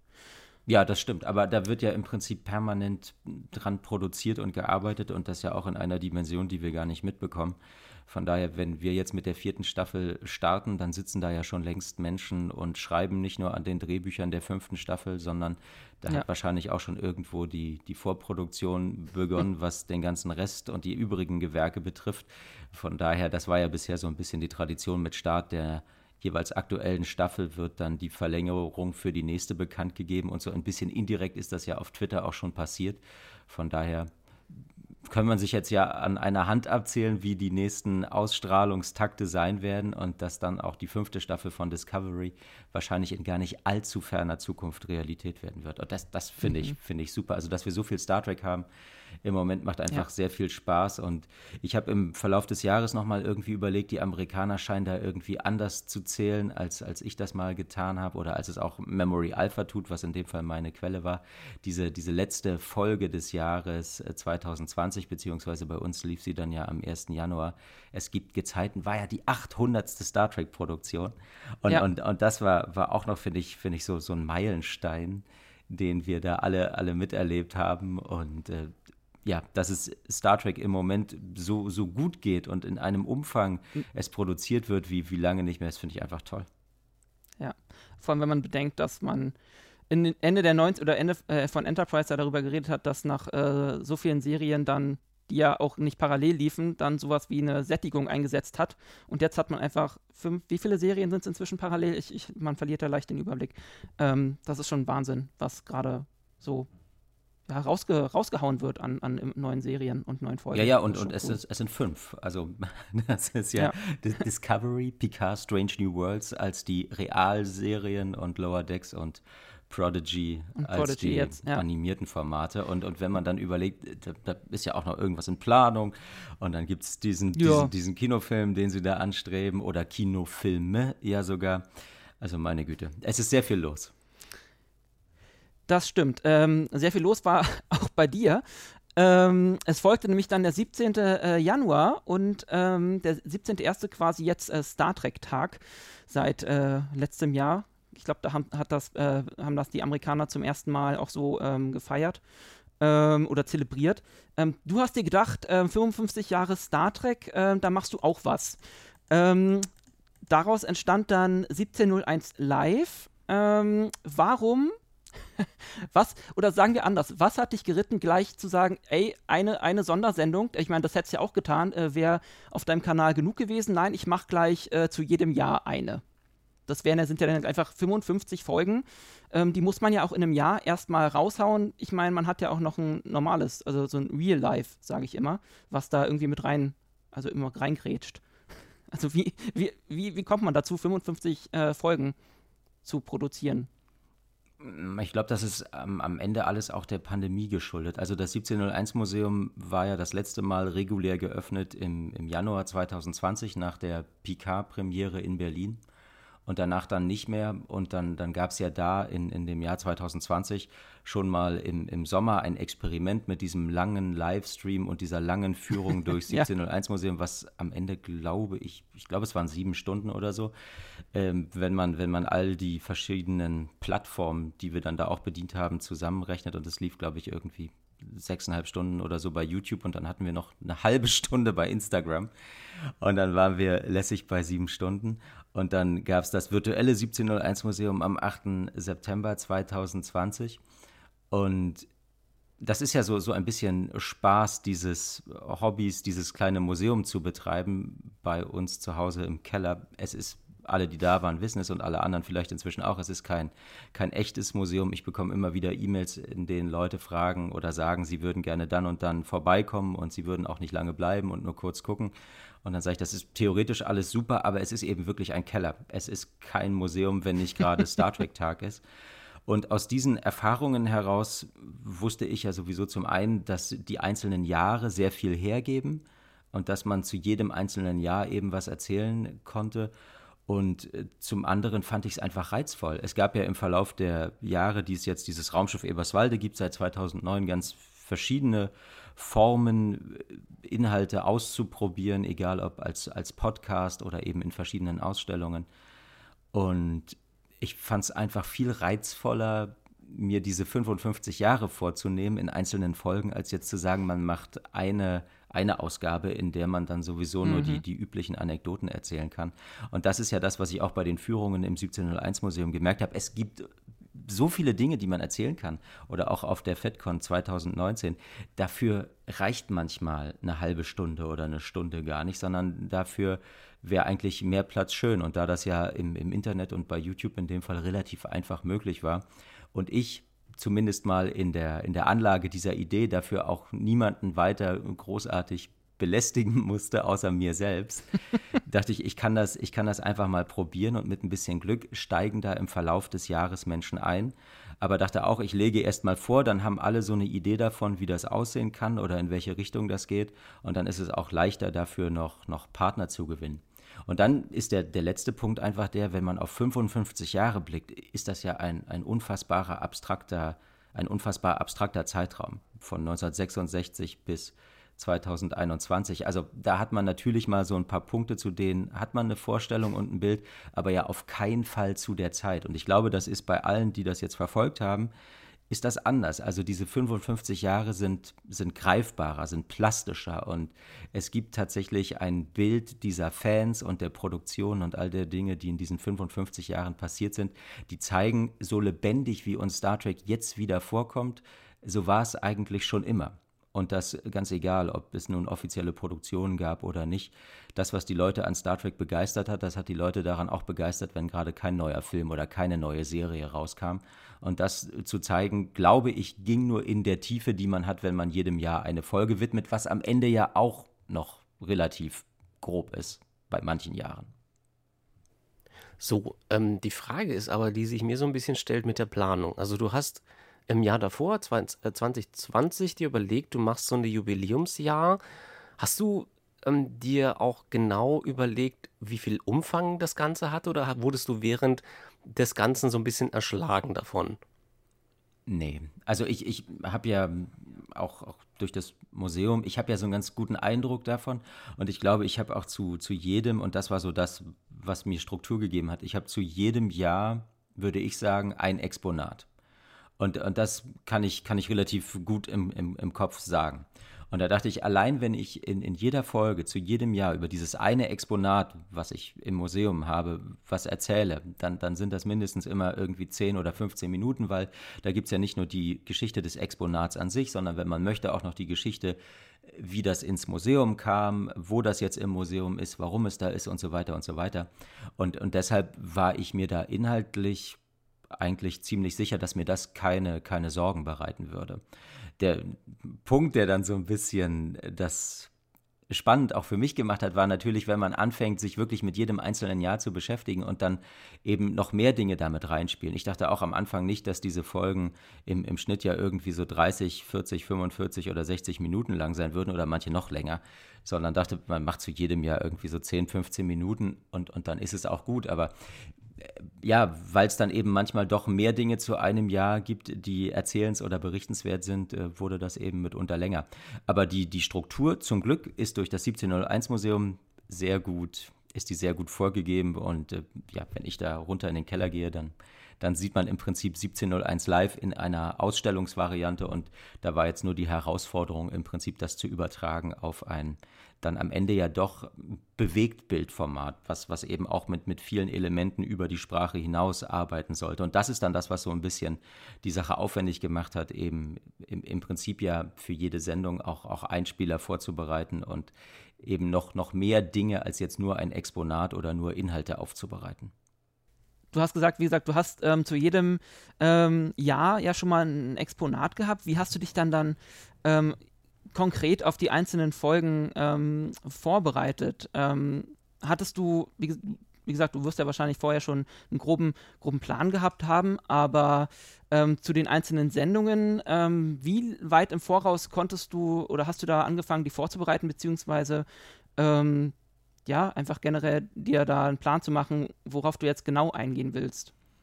Mm, also diese, diese 55 Folgen sind ja eine ganz schöne Liste, wenn man das so auf einem, mhm. auf einem, ja. einem, Zettel sich anguckt und äh, die die 56. Ausgabe war dann die am, am 8. September, dann waren die 55 Jahre durch und wir waren in der Gegenwart und am Anfang des Jahres oder ich glaube auch schon so ein bisschen früher hatte ich diesen, diesen Sendeplan veröffentlicht und das, das war ganz gut. Ne? Da hat man ja, weiß man, weiß man, was man vorhat und kann immer nachgucken, wann welche. Das motiviert dann auch, ne? Also wenn man diesen Plan einfach schon mal veröffentlicht hat, dann muss man da ja auch liefern. Ja, es ist einfach auch für, für, für einen Überblick ganz gut und ähm, mhm. Und im Prinzip, man kann das jetzt nicht vorbereiten für alle Ausgaben. Und dadurch, dass es ja also dieses, dieses Museum gibt und, und diese Exponate gibt, habe ich im Prinzip wirklich das immer nur von Folge zu Folge vorbereitet und dann immer die Zeit mir dafür genommen, die ich in der jeweiligen Woche oder manchmal liefen die ja auch täglich am jeweiligen Tag hatte. Und ähm, so ist das dann entstanden. Und da gab es natürlich auch Folgen, wo ich mir gewünscht hätte, mehr Zeit zu haben. Aber wenn die nicht da ist, dann ist die nicht da. Aber das ist ja so ein Umfang, da kann man sich nicht hinsetzen und sagen, so jetzt bereite ich mal die Folgen, weiß ich nicht, 42 bis 47 vor. Da, da, da wird man irre. Sondern das nacheinander abzuarbeiten ist dann wirklich das Gebot. Und bei einem wöchentlichen Rhythmus geht es auch sehr gut. Und dadurch, dass ich ja wirklich immer wusste, was ich zum Thema machen wollte in den einzelnen Folgen, war das auch, auch gar nicht so schwierig, weil diese, diese Ankerpunkte waren für mich dann immer Ausgangspunkt. Und da habe ich halt geguckt, was gibt es noch drumherum. Und wenn ich gemerkt habe, es gibt halt zu dem Thema, was ich da im, im Kopf habe, gar nicht so viel, dann habe ich mir halt noch was anderes gesucht, was irgendwie damit reinspielte oder dazu passte. Aber ja, Stück für Stück. Wie man das ja bei, bei langen Wegen so macht. Du hattest von Anfang an die Idee, andere Fangruppen einzubinden. Aber ähm, was wir uns so ein bisschen fragen, ist, woher kam der Kontakt zu den Fangruppen? Ich hatte die Idee, dachte aber auch, wenn ich jetzt im Vorfeld damit anfange, dann gibt es, gibt es, ganz, viele, gibt es ganz viele Nachfragen, weil es noch nicht so ein Produkt gibt, wo man sagen kann, hier guckt euch das an, so sieht das aus. Und deshalb war die, die Startwoche von 1701 Live, glaube ich, ganz gut und so die ersten zwei Monate, weil am Anfang lief das ja täglich und dann wöchentlich und dann gab es, glaube ich, bevor ich angefangen habe, Menschen zu fragen, ob sie mitmachen möchten, gab es schon mal so, weiß ich nicht, 15 Folgen oder so, die man sich angucken konnte oder wo man ein Gefühl haben konnte, wie das aussehen kann. Und dann habe ich mir einfach überlegt, wen kenne ich? Und habe auf der anderen Seite geguckt, wer meldet sich? Und aus, aus diesen beiden Polen ist dann im Prinzip ja die, die erste Woche mit den wechselnden GastgeberInnen entstanden, in der ihr den Auftakt gebildet habt, weil ich euch kenne und äh, weil ihr freundlicherweise äh, die Zeit euch genommen habt, das so großartig zu produzieren, mhm. wie ihr das getan habt. Und, und das war dann, das war schon sehr schön zu sehen, in, in, in dieser Woche, wie das, wie das funktioniert hat und, und wie sehr es natürlich die Sache bereichert, wenn, wenn das nicht nur einer alleine macht, sondern plötzlich ja wirklich Menschen aus dem ganzen Land und später noch darüber hinaus beteiligt sind und, und alle irgendwie so mit, mit ihren Ideen und ihren Kontakten dieses, dieses Format bereichern und im Prinzip uns allen dann diese 55 Jahre auch aus ganz unterschiedlichen Blickwinkeln näher bringen. Und das ist wirklich das, wo ich sage, es ist so schön, dass das so geklappt hat. Und es haben am Ende so viele mehr Menschen mitgemacht, als ich das erwartet hätte, weil es dann ja nochmal so eine im Prinzip zweite Staffel mit den wechselnden Gastgeberinnen und Gastgebern gab. Und das war, war einfach toll, wie in der Vielfalt und in den unterschiedlichen Ansätzen ja. da, da ganz großartige Dinge entstanden sind. Ja, also ich finde auch, das zeigt einfach nochmal, wie verdammt vielfältig dieses Fandom eigentlich wirklich ist. Also mit, mit wie vielen aus wie vielen verschiedenen Blickwinkeln die Leute die Serie irgendwie ähm, sich angucken oder verinnerlicht haben und ähm, was sie daraus dann wieder selbst ähm, entwickeln, in was für Projekte. Das ist halt, ähm, das hat das fand ich gerade in den, den, diesen quasi externen Wochen von dir, äh, von, den, von den Fangruppen von außen, ähm, super, super spannend, ähm, was da jeder nochmal selbst mit reingebracht hat. Ähm, hat dir das denn wirklich ähm, jetzt Arbeit abgenommen oder musstest du, also dass, dass du da quasi die einzelnen Jahre nochmal auf äh, ähm, die Fangruppen ähm, verteilt hast? Oder ja, wie viel, wie viel mehr oder weniger Arbeit musstest du dann in die jeweiligen äh, Jahre noch stecken? Also, wie gesagt, wir haben ja unseres äh, größtenteils äh, selbst geschnitten. Ich glaube, ich brauchte nur den, den Intro-Block von dir und den Rest habe ich irgendwie selbst äh, auf meinem Rechner geschnitten. Ähm, was ähm, wie gesagt, nicht jeder, nicht jeder kann, äh, schneidet äh, oder beruflich oder hat da Ahnung von. Ähm, wie viel musstest du da selbst noch mit reinstecken? Das war ganz unterschiedlich und das, das, Ziel war ja, möglichst viele zu beteiligen und deshalb diese, ja. diese Schwelle, diese technische Hürde möglichst niedrig zu hängen und das so zugänglich wie möglich für alle zu machen und deshalb auch zu sagen, mhm. ich gebe allen die Hilfe, die sie von mir annehmen möchten, aber niemand mhm. ist irgendwie gezwungen, da, da großartig das abzusprechen oder, oder von, von mir produzieren zu lassen, wenn er es nicht möchte oder eben selber kann. Und, und so gab es ganz unterschiedliche Dinge. Also die hm. wenigsten haben das so quasi sendefertig abge, abgegeben, wie, wie ihr das getan habt. Bei den, bei den meisten und, und auch da gab es ganz unterschiedliche, ganz unterschiedliche Wege. Ne? Ich habe manchmal irgendwie sehr viele Gigabyte an, an einzelnen Clips geschickt bekommen oder ähm, da gab es im, im, Vorfeld dann auch, auch viele Gespräche. Also es, es war, war ganz unterschiedlich, aber auch das war ja, war ja spannend zu sehen, wie, wie, wie verschieden da die Ansätze sind und wie, wie manchmal ja. auch ganz unterschiedlich die, die Erwartungshaltung ans, ans Produkt war oder dann eben auch die, die Erkenntnis war, dass das doch alles ein bisschen aufwendiger ist, als man das im Vorfeld vermutet hatte. Äh, und, mhm. und da gab es auch, glaube ich, bei allen, die sich beteiligt haben, äh, sehr vielfältige Eindrücke zum, zum Entstehungsprozess. Aber ja, also das, das war ja, das, das war ja klar, das, das war ja mein Angebot. Deshalb, es hat mir in, in ganz vielen Fällen gar nicht so viel Arbeit abgenommen, aber es ist natürlich insofern schon mal leichter, wenn man nicht, nicht live am Sonntag um 17.01 Uhr irgendwo sein muss, sondern mhm. im, Prinzip das dann aus der, aus der Ferne programmiert oder wie auch immer starten kann. Und ich glaube, also selbst dafür war das immer noch gut. Es gab so ein paar Sachen, die waren, die waren knapp, aber es war, es war immer so, dass die, die Folge für den Sonntagabend, ich glaube, das späteste war mal wirklich so Sonntag 14 Uhr oder so. Dass, dass irgendwas fertig und dann auch hochgeladen war. Und dann wisst ihr ja auch, YouTube braucht dann immer noch mal einen Moment und denkt über alles mhm. nach und dann sitzt man sehr gespannt da vor dem Ding und hofft, dass das alles klappt, weil es dann ja nicht so eine, so eine manuelle Startfunktion oder sowas gibt, sondern es, es muss ja. dann auch alles irgendwie YouTube-konform sein und, und laufen. Ja. Und da war ich manchmal äh, sehr gespannt, gerade bei diesen sehr, sehr knappen Geschichten, die dann mit, mitunter eben auch einen Umfang hatten, wo man jetzt nicht mal eben schnell irgendwas neu rechnet, weil man weiß, okay, mhm. wenn die mhm. Folge Folge irgendwie dann, dann doch eben eine gewisse Länge erreicht hat, ne, dann, dann rechnet halt der Computer daran einfach auch nochmal irgendwie, weiß ich nicht, vier oder fünf Stunden, wenn es hochkommt. Und das waren manchmal so Sachen, wo ich auch dann am Ende einen Schreibfehler in irgendwelchen Untertiteln entdeckt habe und dachte, gut, das kann ich jetzt leider nicht das mehr ändern. Da fehlt, ich, das da fehlt, da fehlt die Zeit. Äh, es, muss jetzt, es muss jetzt so online gehen. Aber es, es gab, und, und das schrieb neulich jemand und, und äh, drückte seine Wertschätzung und Bewunderung für alle Beteiligten aus. Er sagte, er hätte das nicht gedacht beim Blick auf diesen Sendeplan, dass der wirklich genauso stattfindet. Und dass es keinen ja. Tag gibt, äh, der da auf diesem Plan steht, an dem dann doch keine Folge kommt, sondern dass das vom 17.01. bis zum 8. September alles so geklappt hat. Und ja, dachte ich, es, es war manchmal eng, aber da bin ich auch sehr froh, dass das, dass das funktioniert hat ja, wir können da ja auch ein Liedchen von singen. Ich glaube, unser Beitrag ist damals auch dank äh, YouTube erst äh, drei Minuten später oder so gelaufen und dann schon mittendrin gestartet oder so. Ähm, ja, das sind so die Tücken der Technik, vor allem wenn man mit Fremdtechnik arbeitet oder YouTube, dann ja. naja. ist das immer so ein bisschen, ja. YouTube ist ein spezieller Fall, kann ich ein Liedchen von singen. ähm, die Frage ist, die sich uns gestellt hat und die wir uns immer wieder gestellt haben im Laufe des Jahres, weil du hast dieses virtuelle Museum gewuppt ähm, und du hast diese wunderbaren 55 Folgen äh, mitgestaltet. Und wir haben uns gefragt, woher nimmst du erstens die Energie dafür? Und zweitens, wie kommt die, also die Inspiration dafür, das zu machen? Woher kommt das? Ist das irgendwie etwas, wo du speziell einen Ort aufsuchst oder so in dich gehst? Oder gibt es irgendwie, kommt dir das, kommt dir das so holter die Polter einfach, fällt dir das in den Schoß? Ja, das ist ja jetzt alles nicht so wahnsinnig originell, was da passiert ist. Es ist ja.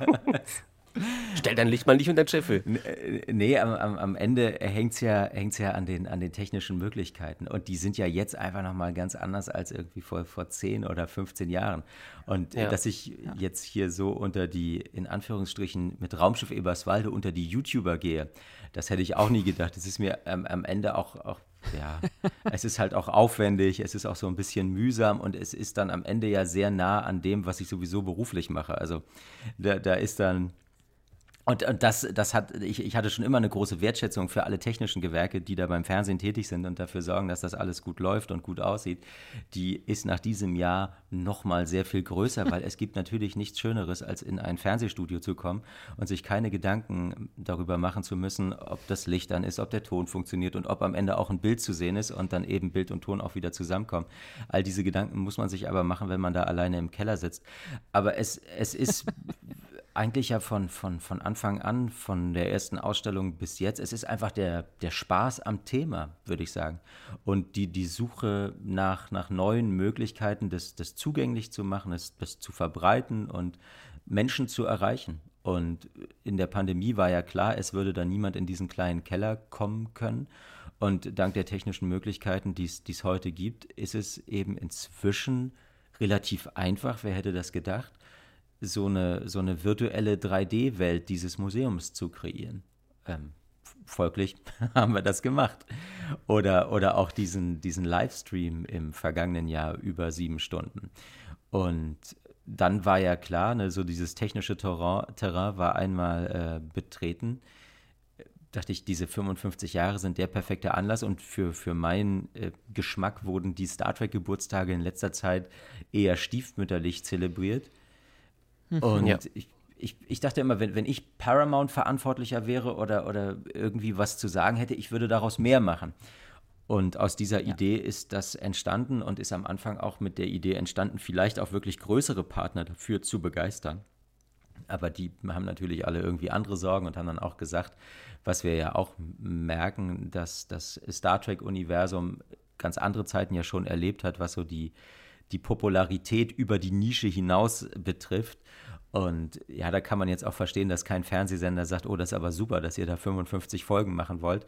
Zumal man das dann ja für Fernsehansprüche auch nochmal ein bisschen anders und auch aufwendiger produzieren müsste, mhm. als wenn wir das jetzt für, für YouTube tun. Und ähm, ja, und dann blieb es am Ende ja bei, bei mir. Und da wusste ich ja wieder, es würde keine Besuchertage geben aber irgendwie hatte ich Lust drauf und im Rahmen des Absehbaren auch, auch Zeit dafür, eben weil auch ganz viele, ganz viele Dreharbeiten einfach gar nicht, gar nicht stattgefunden haben und wir keine Touren machen konnten und und und. Deshalb war klar, ich bin sowieso die meiste Zeit des Jahres wahrscheinlich mehr oder weniger da. Und ähm, ja, und dann kam halt das eine zum anderen und ich dachte, wann, wenn ich, wann nicht jetzt? Und bin froh, dass das jetzt in diesem Jahr alles so geklappt hat. Und finde 55 Jahre, das haben ja auch einige gefragt, warum denn 55, warum nicht 60? Ja, weiß der Kuckuck, was in fünf Jahren ist. Jetzt ist 55, also feiern wir das, ne? Absolut. Auf jeden Fall. Und, und mega cool, dass du dich äh, quasi so den, dir das, das, so ans Bein gebunden hast und das dann übernommen hast. Vielleicht nimmt sich ja jetzt so der eine oder andere äh, Fernsehsender für die Zukunft mal wieder ein Beispiel und zelebriert dann auch äh, zukünftige Star Trek Geburtstage mal wieder, so wie damals in den 90ern Sat 1 mit diversen ja, oder, oder auch in, Shows, in, in Amerika, genau. Also ich, ich glaube, in, in dem ja. Umfang wird das wahrscheinlich keiner, keiner so schnell tun. Aber ich freue mich ja schon, dass es, dass es jetzt diese, diese zehnteilige äh, Star Trek-Dokumentation gibt, die sich mit den 55 Stimmt. Jahren beschäftigt. Und auch die haben ja gesagt, sie wollen da mehr Folgen produzieren. Das, das geht ja alles schon sehr in die Richtung. Ist natürlich wieder sehr angesiedelt bei den, bei den Menschen, die es produziert haben oder daran direkt beteiligt waren. Und das wiederum fand ich ja das Schöne, wo ich auch gesagt hätte von Anfang an, dass das muss gar nicht sein, weil, weil Star Trek ist mindestens äh, zu einem genauso großen Anteil eben das, das Werk der, der Menschen, die es gucken, der Fans.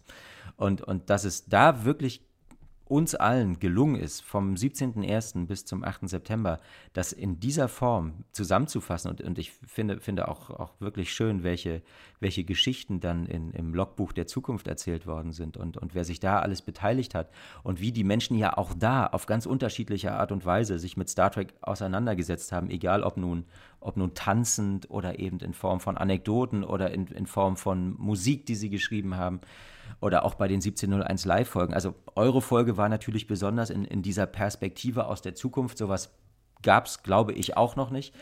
Und nee, äh, verrückte, wie, wie, wie, ist so oft wahrscheinlich eine Bierlaune oder sowas, wie, wie so unsere Filme sonst auch immer entstehen. Hey. Aber ich, ich Nein, wir, wir machen uns mal voll die Gedanken und sind mal voll kreativ. Nee, äh, ja, das war so eine verrückte Idee und irgendwie ähm, haben die anderen dann gesagt, ja, ja aber eine, eine, eine fan fan fantastische Idee. Also, also wunderbar. Und, und, und das dabei ich, zu haben, ja. Ich, ich hätte ja selbst gerne noch ein paar, paar ähm, ähm, Clips aus der ersten Staffel eingespielt, aber das ist dann, da ist dann immer mit den Rechten so eine Sache und äh, da will man sich dann auch nicht so auf Glatteis bewegen. Und ähm, aber ich glaube, dafür, was wir ähm, gemacht haben und rausgebracht haben, ist das ganz cool geworden. Ähm, und ich habe mich immer noch nicht durch die Outtakes durchgewühlt, das sind noch eine Menge. Vielleicht kommt da noch was. äh, mal gucken. ja. Nee, und, und das ist, das ist Stichwort Outtakes. Ich, ich habe ähm, ich habe bei ganz vielen Sachen, die, die hier entstanden sind, ich habe gar keine Rücksicht auf die, auf die Outtakes genommen, weil das fertig werden musste. Und habe dann im, im Nachhinein gemerkt und gelesen bei Twitter, dass es daran ein gesteigertes Interesse gibt. Aber ja. äh, alle sind eingeladen, die, die ihr Drehmaterial noch haben, äh, das, das zusammenzutragen. Ich habe das in, in einer der, der letzten 1701 Live-Sendungen gesagt und es war jetzt auch nochmal Thema bei der, bei der FedCon zuletzt. Also dieser Kanal ist ja da und diese, diese 1300 noch was Abonnenten sind auch da. Und, und alle, die das, ja. alle, die das hören und, und Lust haben, so eine Folge 1701 live zu produzieren oder sich eines der Jahre zu nehmen und zu vertiefen oder auch ein ganz anderes Thema, was im, im Wesentlichen irgendwie verknüpft ist mit diesem Universum, sind herzlich eingeladen, diesen Kanal als Plattform zu nehmen, weil ich meine, wir kennen das alle, ne? wir wissen, wie schwer das ist, eine, eine Aufmerksamkeit zu generieren. Und gerade wenn man mhm, irgendwie einen neuen YouTube-Kanal anmeldet und am Anfang irgendwie ein Gott. oder zwei oder zwölf Abonnenten hat, dann ist es wirklich mühsam.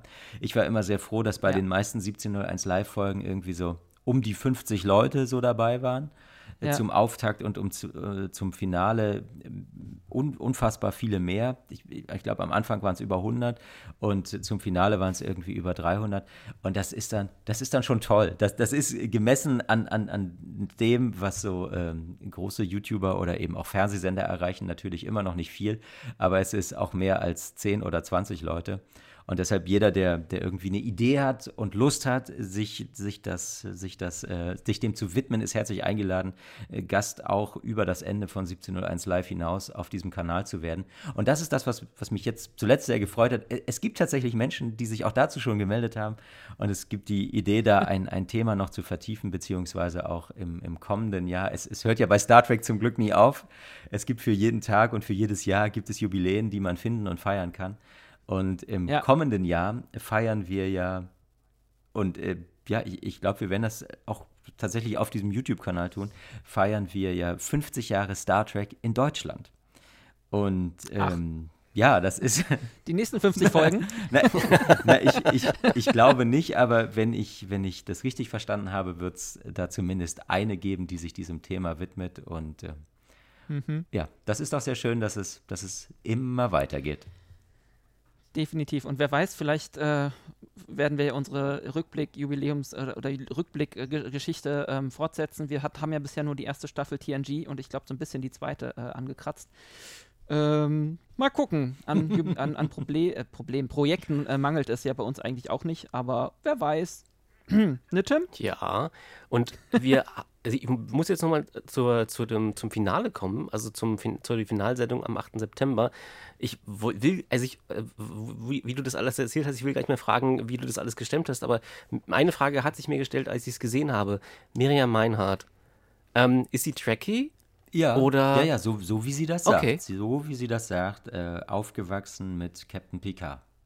Mhm. Und erste große Liebe, Commander Data.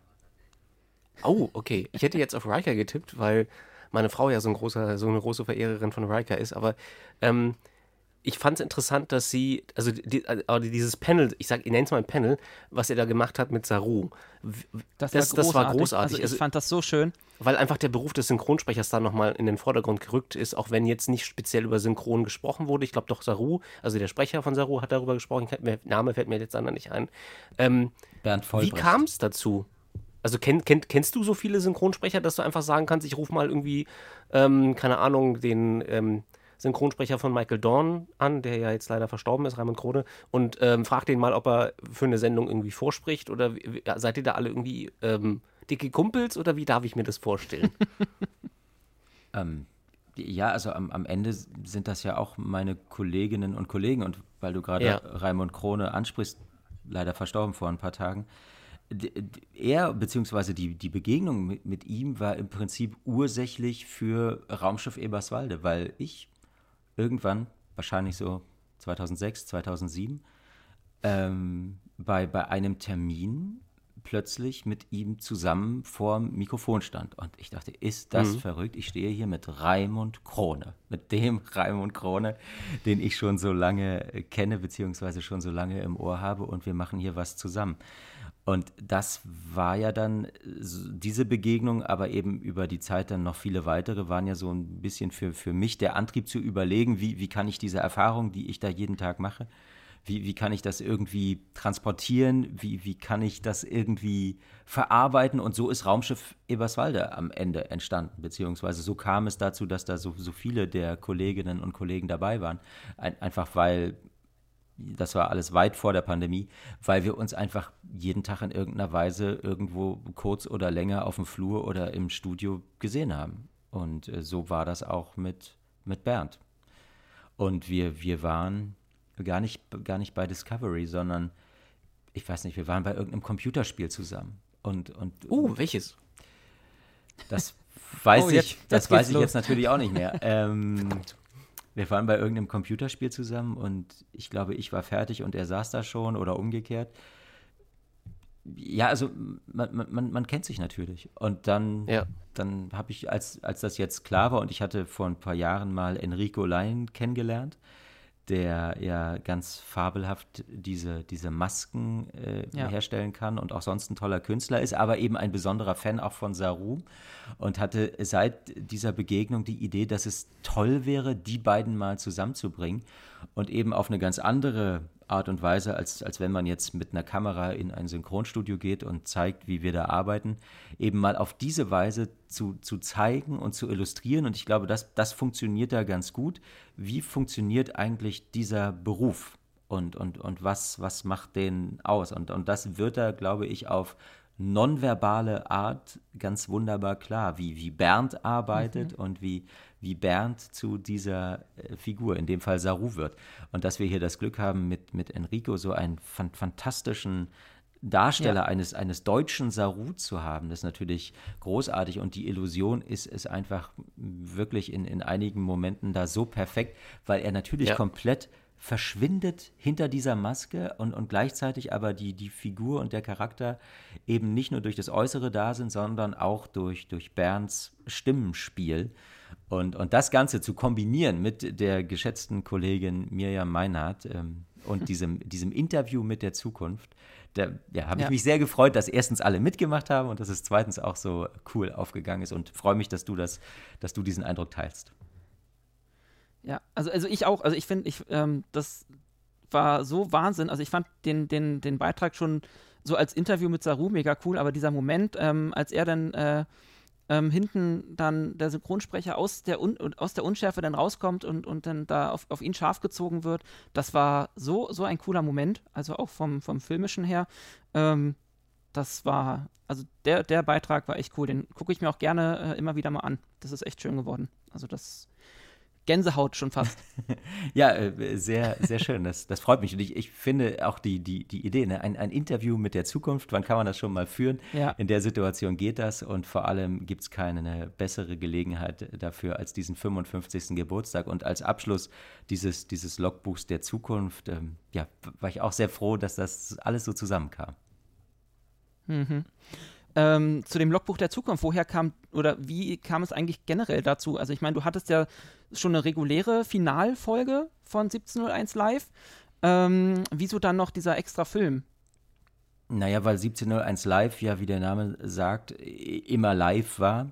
Und die Dinge, die, die ich mir vorgestellt habe, die eben so ein bisschen auch in, in Anknüpfung vor allem an den 30. Geburtstag sein sollten, also wirklich auch Show-Elemente enthalten sollten, die, die lassen sich mhm. halt schlecht live mit den Mitteln, die jetzt in Eberswalde zur Verfügung standen, realisieren. Das ist dann einfach äh, zu viel. Und es ist viel, viel einfacher, wenn, mhm. man, wenn man das vorproduziert. Und das, das haben wir getan und haben dann, ich, ich glaube, es war im August, an fünf Tagen ja mit allen Künstlerinnen und Künstlern und all den Menschen, die da im, im Interview zu sehen waren, die sind alle nach Eberswalde gekommen und dann haben wir im Prinzip ja fünf Tage lang das, das alles gedreht. Mhm. Und aus diesen fünf Tagen sind dann diese 70 Minuten entstanden, die, also finde ich, wirklich sehr schön komprimiert auch nochmal ja.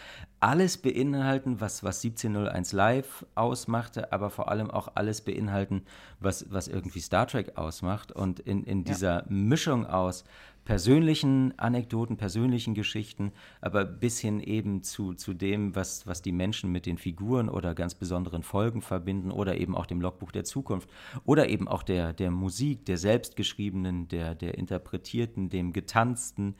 Das ist, finde, finde ich, wenn man vielleicht so in 10 oder 20 Jahren fragt, wie war so die, die Star Trek-Stimmung zum 55. Geburtstag, dann kann man sich diesen Film angucken und man bekommt einen, einen, sehr, guten, einen sehr guten Eindruck von, von sehr vielen verschiedenen Menschen und wirklich aus dem ganzen Land und, und ihrem Bild von, von Star Trek und dem, was Star Trek ausmacht. Und ich habe es inzwischen auch schon gemerkt, den, den Film haben ja auch Leute gesehen, die mit Star Trek nicht so viel zu tun haben oder hatten. Und man, man, man versteht es danach so ein bisschen besser. Man ist vielleicht nicht unbedingt ein Fan, aber was die Menschen da erzählen und wie sie es erzählen, hilft zumindest dabei, so ein, so ein Bild dafür zu bekommen, warum das so vielen Leuten so viel bedeutet.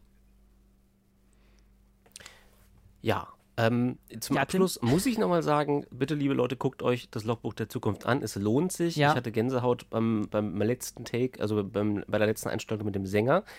Ähm, hatte ich nicht für möglich gehalten. Ich dachte, okay, was passiert hier jetzt? Und dann fängt er an zu singen. Und ich dachte so, oh mein Gott. Voll ja. die James Bond-Vibes. Ja, ja. also ich, es ist, war halt ja. wirklich ziemlich cool gemacht. Und auch mit dem Dreh, wie er runtergekommen ist, die Treppe, das war, also es war halt, es war halt einfach perfekt als Abschluss.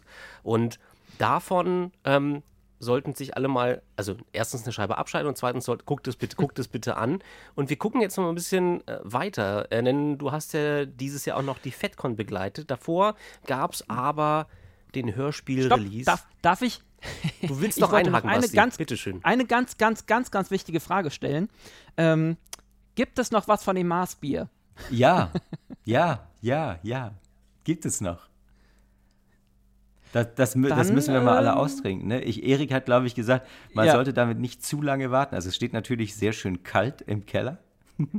Aber es, es gibt ja, es gibt, wir haben ja am 8. September ein paar Flaschen verlost und auch ein ja. paar Flaschen selbst getrunken, mit denen wir angestoßen haben, am, am Ende dann auf den 55. Geburtstag. Aber es ist noch was da. Der Kasten ist noch nicht ganz leer, meine ich. Na, dann, äh, ich, ich, ich äh, kenne ja die, den, äh, die Koordinaten von dem Keller, vielleicht muss man da mal vor. Aber wir, wir ich, ich habe ja, hab ja, schon was von dem Testbier. Ja, wir sollten es auf keinen Fall dürfen. verderben lassen. Nein, das auf, auf, auf gar keinen Fall. Ich äh, fasse das jetzt fast mal auf, äh, als Einladung auf. ähm, Tim, du wolltest weitermachen. Es ist halt so ein grauer Space da, der vor deiner Tür steht. okay. Ähm, ja, die FedCon, beziehungsweise davor, das Hörspiel-Release. Ähm, wie kam es dazu, dass du, also du hast das Buch eingesprochen, das ist ja klar, und du wolltest dazu noch was Besonderes machen. Ähm, wie kam es dazu? Also, ich habe jetzt den, den Titel leider nicht mehr im Kopf. Der ewige Ort. Der ewige Ort. Und ähm, hat man dich jetzt bei, der, bei dem Hörbuch, also für das Hörbuch angesprochen oder ähm, wie lief das ab? Du, du, hast recht, das Hörbuch war, war, ja auch noch, hätte ich jetzt fast gesagt. Ähm, ja. das, das hatte ich, hatte ich gerade kurz schon vergessen.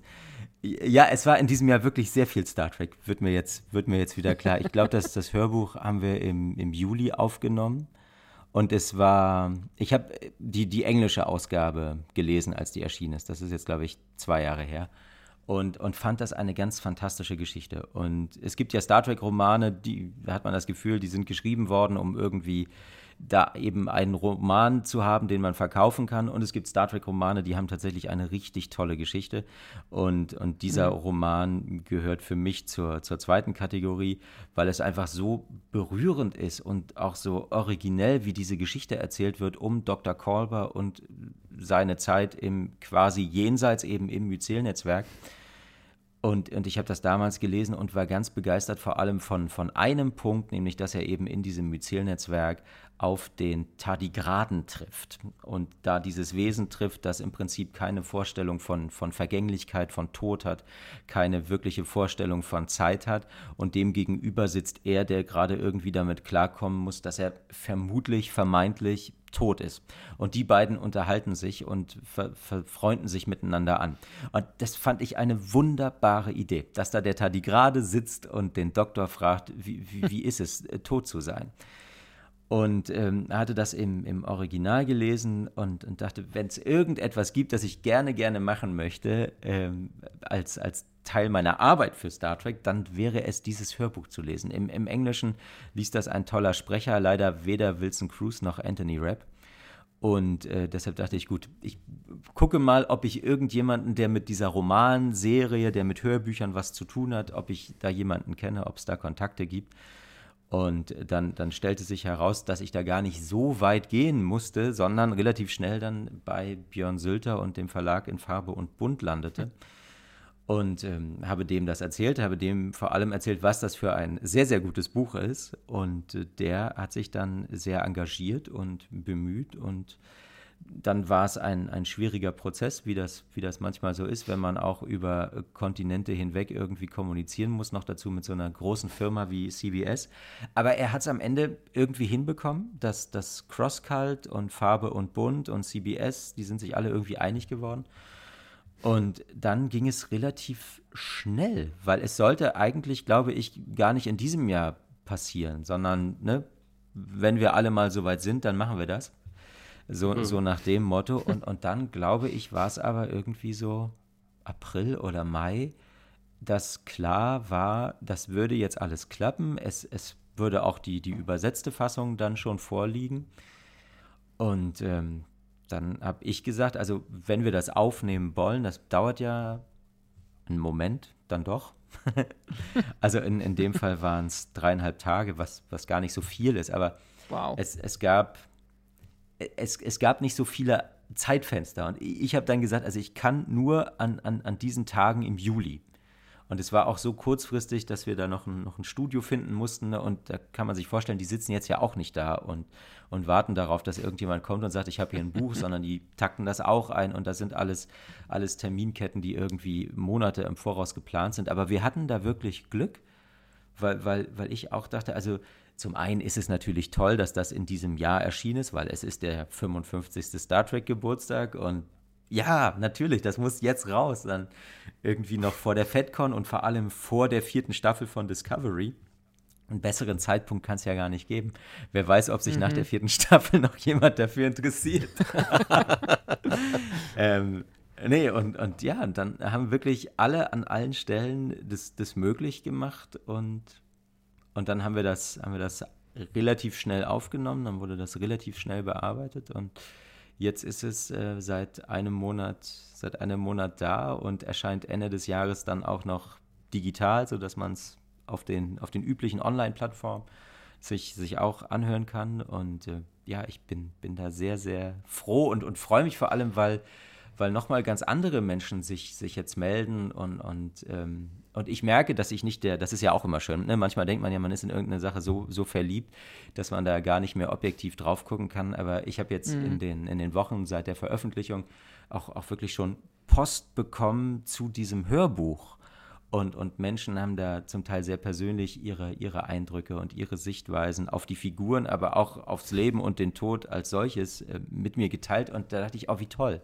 Also, ne, das, diese, diese Wirkung, die dieses Buch auf mich hatte, gerade auch verbunden mit der tragischen Geschichte, dass Dave Gallant da ja, als er das mhm. geschrieben hat, schon schwer Stimmt. krank war und, und dann leider im Dezember 2019 verstorben ist dass das alles in Verbindung, sodass also ja dieses Buch auch, auch so, so ein bisschen, glaube ich, sein Vermächtnis ist, ohne ihn gekannt zu haben. Aber er war in, in verschiedenen Podcasts auch zu Gast.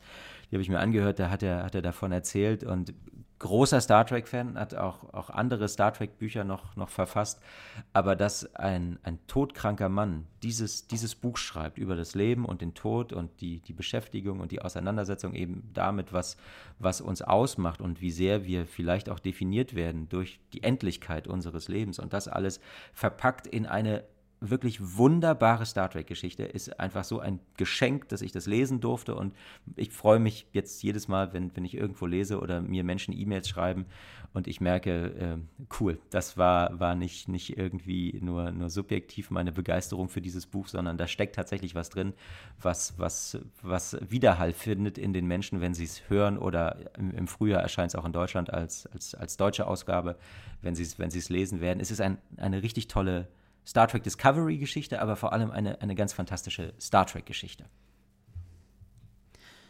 Ist es für dich als Sprecher anspruchsvoller, so ein Buch zu lesen oder quasi eine Folge von Discovery zu synchronisieren? Weil ich, ich, ich kann mir vorstellen, so ein, so ein Buch, da liest du ja wirklich, da musst du ja konst, äh, sehr konzentriert über eine lange Zeit lesen und äh, bei, beim Synchron musst du ja immer wieder kurze Zeit wahrscheinlich ähm, konzentriert sein und dann auf den Punkt halt ähm, sprechen. Ähm, wie ist da so deine Erfahrung? Also das Tolle an dem Hörbuch war, dass ich alle Figuren sprechen durfte. Das war natürlich super. Also das ist, das macht so viel Spaß. Das macht so unfassbar viel Spaß, äh, dieses, dieses Buch zu lesen und es als, als Bühne zu begreifen für Saru, für Tilly, für Stamets, für Michael Burnham, für Reese, für Bryce, für Detmar, für Washington und all die anderen. Es ist einfach ein unfassbarer Spaß. Und, und das manchmal ja im, im Zeilentakt. Es ist großartig. Da passiert es natürlich auch irgendwie, dass man manchmal eine Zeile liest und denkt, okay, nee, das war jetzt doch äh, Tilly und nicht Saru und die sprechen ja sehr unterschiedlich. ähm, und, und Dave hat manchmal so einen Stil, wo er wirklich erst am Ende eines Absatzes oder am Ende einer langen Passage, wenn überhaupt, schreibt, wer da gerade gesprochen hat oder spricht. Äh, das war, mhm. war manchmal so, so ein bisschen äh, tricky, aber in den meisten Fällen hat sich ergeben, beziehungsweise wenn ich falsch lag, haben wir es natürlich nochmal neu und richtig aufgenommen. Aber das war ein unglaublicher Spaß an dem Buch und ich meine, das, das Hörbuch ist jetzt fast 13 Stunden lang. Wir haben da dreieinhalb Tage für aufgenommen. 13 Stunden sind ja im, im Prinzip 13 Folgen Discovery. Das würde man nicht in, in dreieinhalb Tagen schaffen. Und äh, deshalb, das ist ein, ein, ein ganz, ganz anderes Arbeiten, weil, wie du es schon beschrieben hast, beim, mhm. beim Synchron sind es ja manchmal Zweizeiler, Dreizeiler, Vierzeiler, an denen wir intensiv und minutiös arbeiten, um es vom Synchron, um es vom Schauspiel dem adäquat in einer deutschen Fassung gegenüberzustellen, was da im, im amerikanischen Original passiert ist. Und jetzt bei dem, bei dem Hörbuch, da kann man das nicht machen. Also wenn man ein Hörbuch so aufnehmen würde, wie wir synchron aufnehmen, dann würde ich, glaube ich, immer noch an diesem Buch lesen. Ähm, das, das, das, das, das geht so nicht. Aber der, der Spaß war also für mich definitiv diese vielen tollen Figuren, alle mal zumindest für so einen kurzen Moment eben in, in, in der mir eigenen Weise erfahren zu dürfen und dann ja auch interpretieren zu dürfen, mhm. das, war, das war super. Und gleichzeitig ist das, ist die Arbeit beim Synchron einfach eine, eine unfassbar erfüllende. Das habe ich ja schon, schon, schon öfter gesagt. Ich bin der glücklichste Star Trek-Fan, den ich kenne. Weil nach wie vor da jeden Tag, oder nicht, naja, nicht jeden Tag, aber an jedem Tag, so rum, an dem ich da in diesem Studio stehe und wir für, für Star Trek aufnehmen und gerade tun wir das ja wieder, das ist einfach so ein unfassbares Glück. Und da jetzt morgen früh wieder hinzugehen und, und irgendwie hier mit der S-Bahn durch die Stadt zu fahren und dann da hinzulaufen und dann in dieses Studio zu gehen und dann da vor dem Monitor zu stehen und, und dann äh, gar nicht mal jetzt, weil es so ist, dass ich irgendwas sehe, was wir ja alle dann auch irgendwie in, in weiß ich nicht, fünf, sechs, acht Wochen oder wann auch immer sehen, äh, sondern, sondern einfach äh, ja, mit, mit dieser Sache auf, auf, auf diese Art mhm. und Weise ver verbunden sein zu dürfen, ist es einfach fantastisch. Fantastisch. Ein ganz großer Spaß. Und dann mit diesem Schauspieler und dieser Rolle und, und jetzt obendrein auch noch mit dem, mit dem ganzen, mit der ganzen Hintergrundgeschichte aus, aus diesem Hörbuch. Es ist ein, ein unvorstellbarer Spaß für mich. Du hast gerade erwähnt, wie lange das gedauert hat. Also ihr habt drei Tage aufgenommen, intensiv. Und die Veranstaltung, war die so geplant? Also ähm, ist der Verlag auf dich zugekommen in Farbe und Bunt und hat gesagt, wir hätten für den Release gerne noch eine Veranstaltung, kannst du das machen? Oder hast du gesagt, hey, ich binde mir die Zeit ans Bein, ich würde das wirklich gern machen? Ähm, nein, ich glaube, unter normalen Umständen hätte es das wahrscheinlich nicht gegeben. Aber es, es war ja jetzt für uns alle ein, ein besonderes Buch, nicht irgendein Hörbuch, nicht irgendeine CD, die da erscheint. Und, und deshalb war eigentlich, eigentlich klar, auch im, im Rahmen der Pandemie, es, es wird irgendwas geben. Und mit der ganzen Livestream-Erfahrung der vergangenen Monate war auch klar, es wird davon zumindest vielleicht nicht in, in allen Aspekten adäquat, aber es wird die Möglichkeit geben, auch für all die, die nicht vor Ort dabei sein können, ähm, das in, in einem Eindruck zu übertragen. Und dann habe ich das natürlich äh, forciert dass wir, dass wir das machen. Und ähm, wir haben diese, diese ganz wunderbare Cellistin gefunden, Chloe Kascher. Und die hat sich darauf eingelassen, eben zu der Geschichte zu improvisieren, basierend auf dem Thema von Discovery. Und ich habe es schon in der, in der Veranstaltung gesagt, die ist leider auf der CD nicht dabei. Aber das hat sie, also hat sie, hat sie wirklich, hat sie wirklich toll gemacht. Und, und das, das Cello so als, als prägendes Element der Titelmusik von Discovery und das Cello auch in, in seiner ganzen, ja, ich, ich würde immer sagen, es ist so, so, so, so ein hoffnungsvolles Leiden, was, was dieses Cello ja, ja auch, auch in sich trägt. Und, und es passt einfach wunderbar zu der Zeit von Dr. Kolber im, im Myzel-Netzwerk. Und das so zu kombinieren, finde ich, wurde, wurde dem Buch gerecht, wurde der Geschichte gerecht und wurde auch dem, dem Aufwand gerecht, den, den alle da hinter den Kulissen dieses Hörbuchs investiert haben, um das, um das hinzubekommen und vor allem, um es jetzt dann auch noch äh, zum quasi Jubiläum hinzubekommen.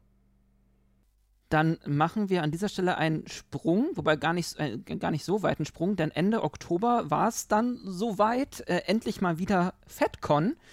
Ähm, und du warst dort sogar als äh, Master of Ceremony. Tim, kannst du das Wort aussprechen? Irgendwie kann ich Master of Ceremony. Danke, also ich sage immer Zeremonienmeister. Okay. So. Ähm, genau. Ähm, du warst dafür quasi engagiert und hast quasi auf den, Bü auf, de auf den verschiedenen Bühnen ähm, mitmoderiert. Ähm, und dann war es auch noch eine FedCon, wo zufälligerweise auch noch alle oder sehr viele Discovery-Darsteller da waren. Ähm, wie ist dieses ähm, Engagement äh, zustande gekommen und ähm, wie war das für dich? Weil es war ja für dich auch erst die zweite FedCon, wenn ich das richtig verstanden habe. Ja, genau. Es war erst. Und dann gleich. Ja, es war, ja. genau, es war erst die, die zweite FedCon. Die erste war 2019.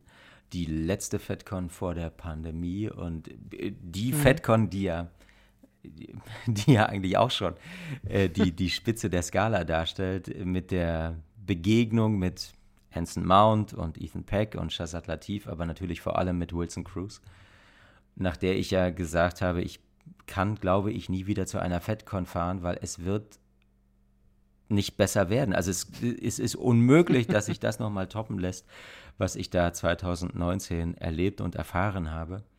Und dann ähm, kam das zustande, indem mich Dirk Bartholomä irgendwann im Frühjahr, glaube ich, anrief und mich fragte, ob ich Lust hätte, das zu tun, was du gerade versucht hast zu sagen. Ich kannte diese Begrifflichkeit so auch gar nicht, Master of Ceremony. und ähm, ja, hab dann, also ich, ich wusste ja, wer so, wo, wer so da sein würde, das stand zu dem Zeitpunkt schon mhm. fest. Und äh, dachte, also wenn es nochmal eine Motivation gibt, auf diese Veranstaltung zurückzukehren, dann ist es wahrscheinlich diese, in, in dieser Rolle, in dieser Funktion. Und, und habe dann, hab dann Ja gesagt. Und, und jetzt wird mir das auch wieder bewusst. Ich, ich, also es ist so unfassbar viel passiert in diesem Jahr, oder? Mit Star Also mhm.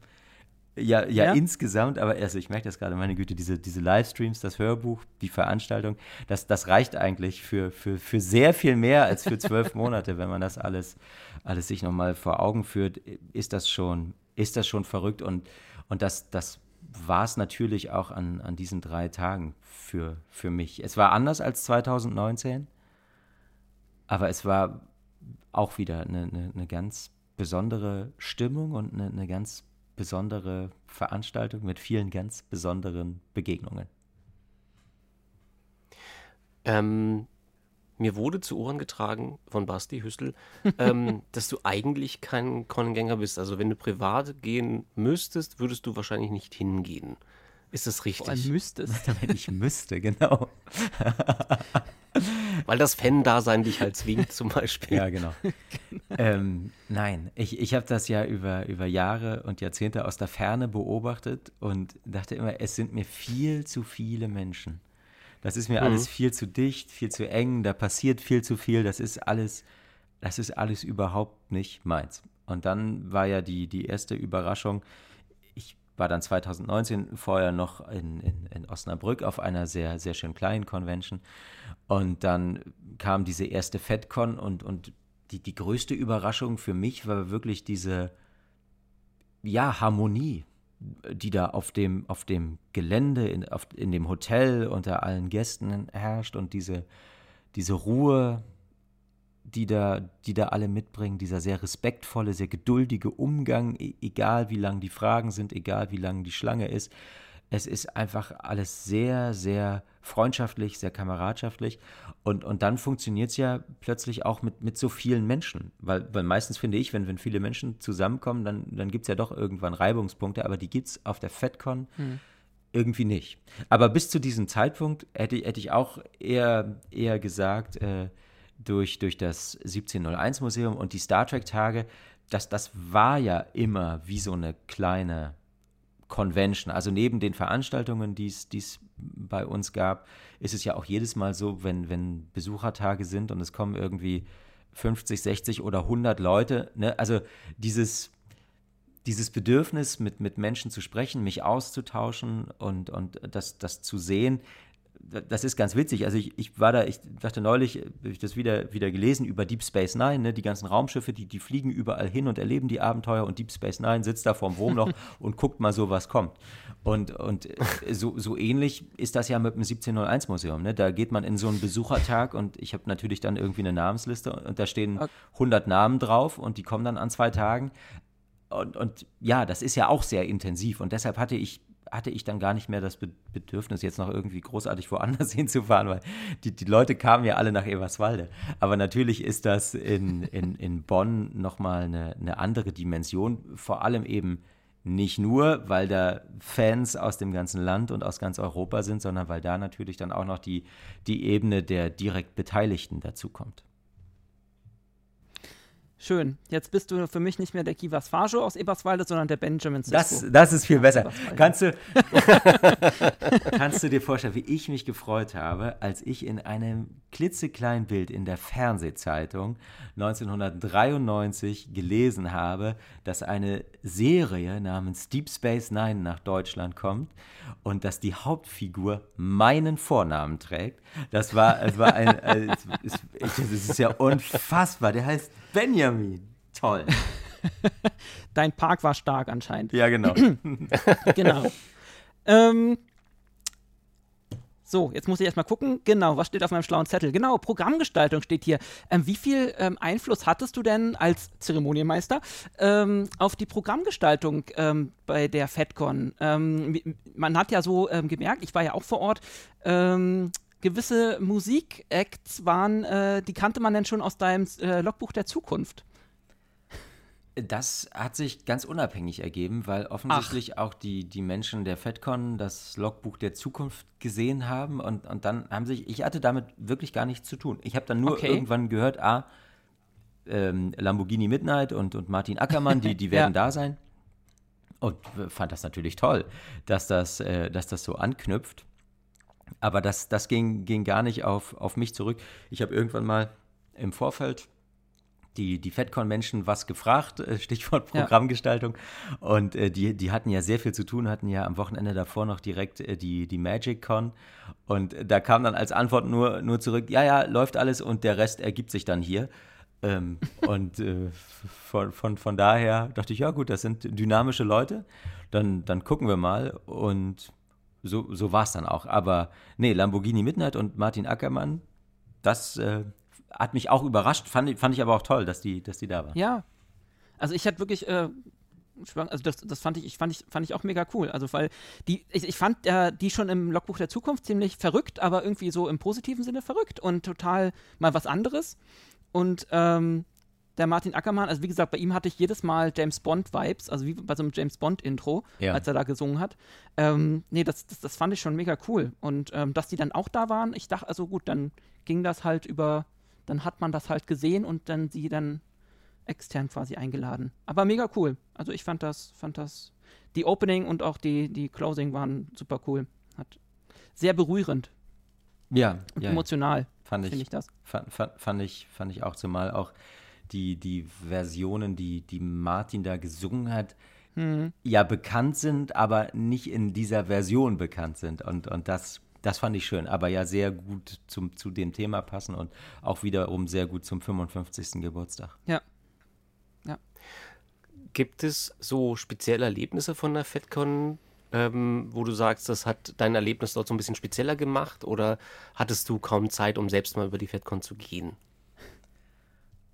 Ja, also über die, die, die FedCon gehen das, das, das nicht. Ich habe das ein paar Mal versucht, aber äh, ich habe für, für wenige Meter ganz oft dann wirklich viele Minuten gebraucht, weil, weil überall sehr, sehr viele sehr nette, sehr freundliche Menschen waren, die, die entweder noch Fragen hatten zu, zu einem der Panel oder, oder zu 1701 Live. Und äh, so, so viel war ich, glaube ich, auf der Convention gar nicht unterwegs, sondern ich war eigentlich die, die ganze Zeit weil es gab äh, uns, uns Dreier, Steffen Volkmar von Panini, Nessie von Last Geek Tonight und, und mich. Und es gab diese, diese, drei, diese drei Bühnen oder drei Säle und, und wir waren da aufgeteilt.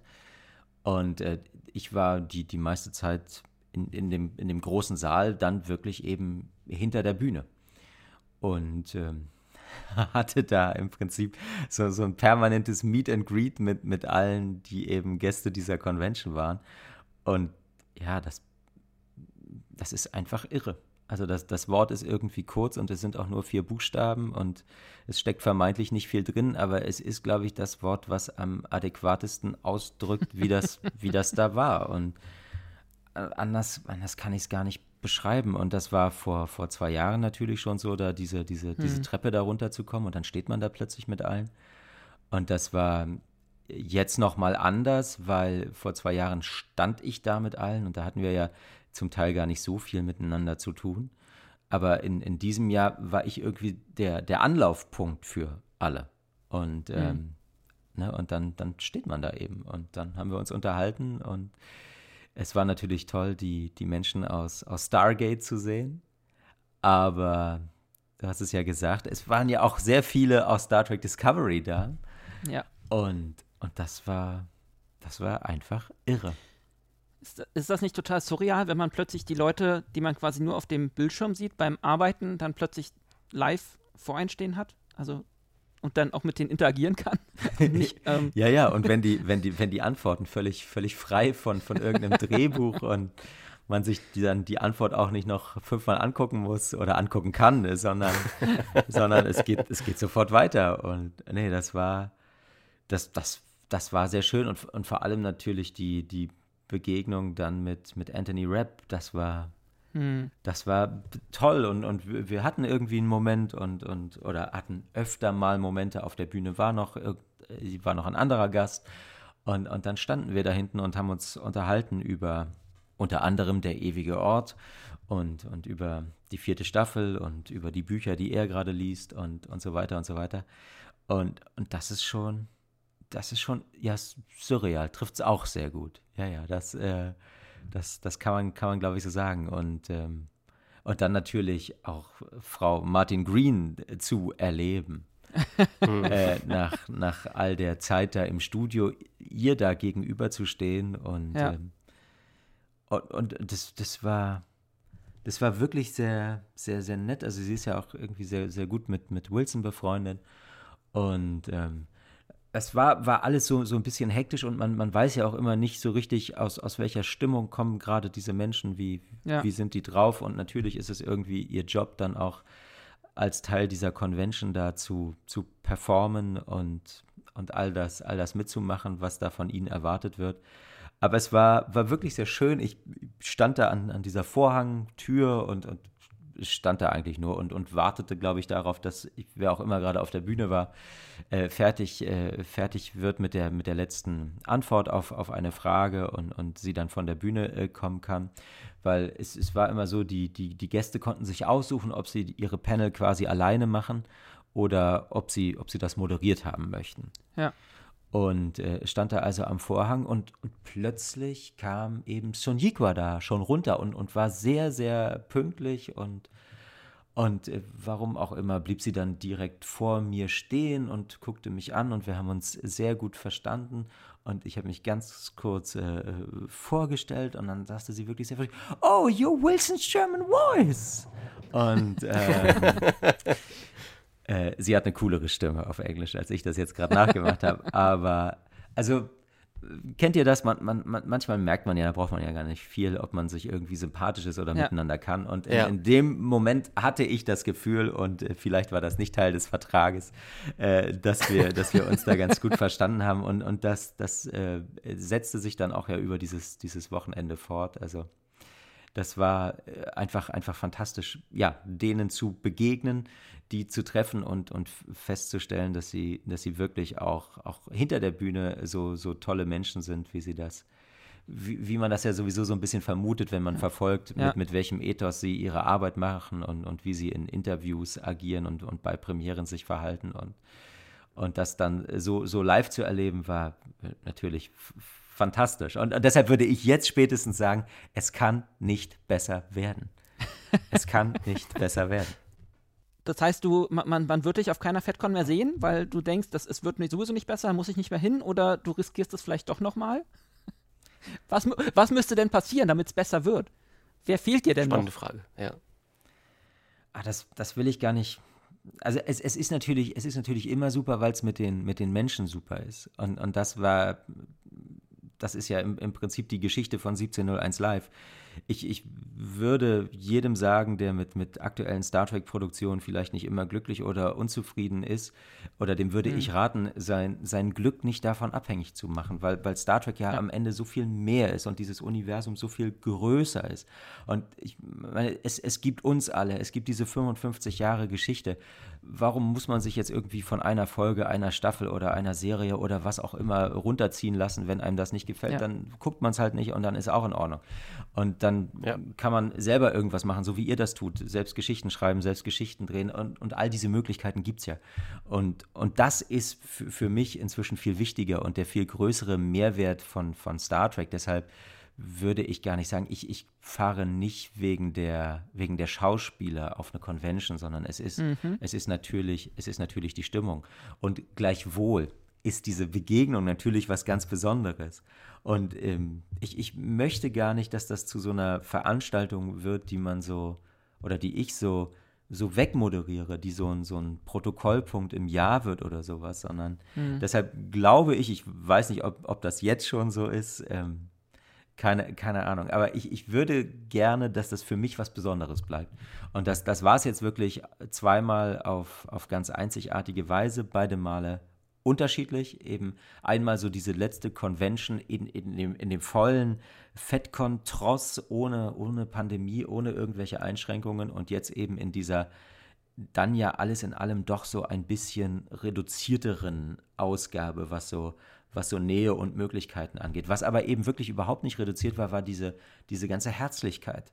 Also ja. das ist, das war auch wirklich kurios. Ich, ich hatte an, an dem Freitagabend äh, gab es ein, einen angesetzten äh, Fototermin mit mir.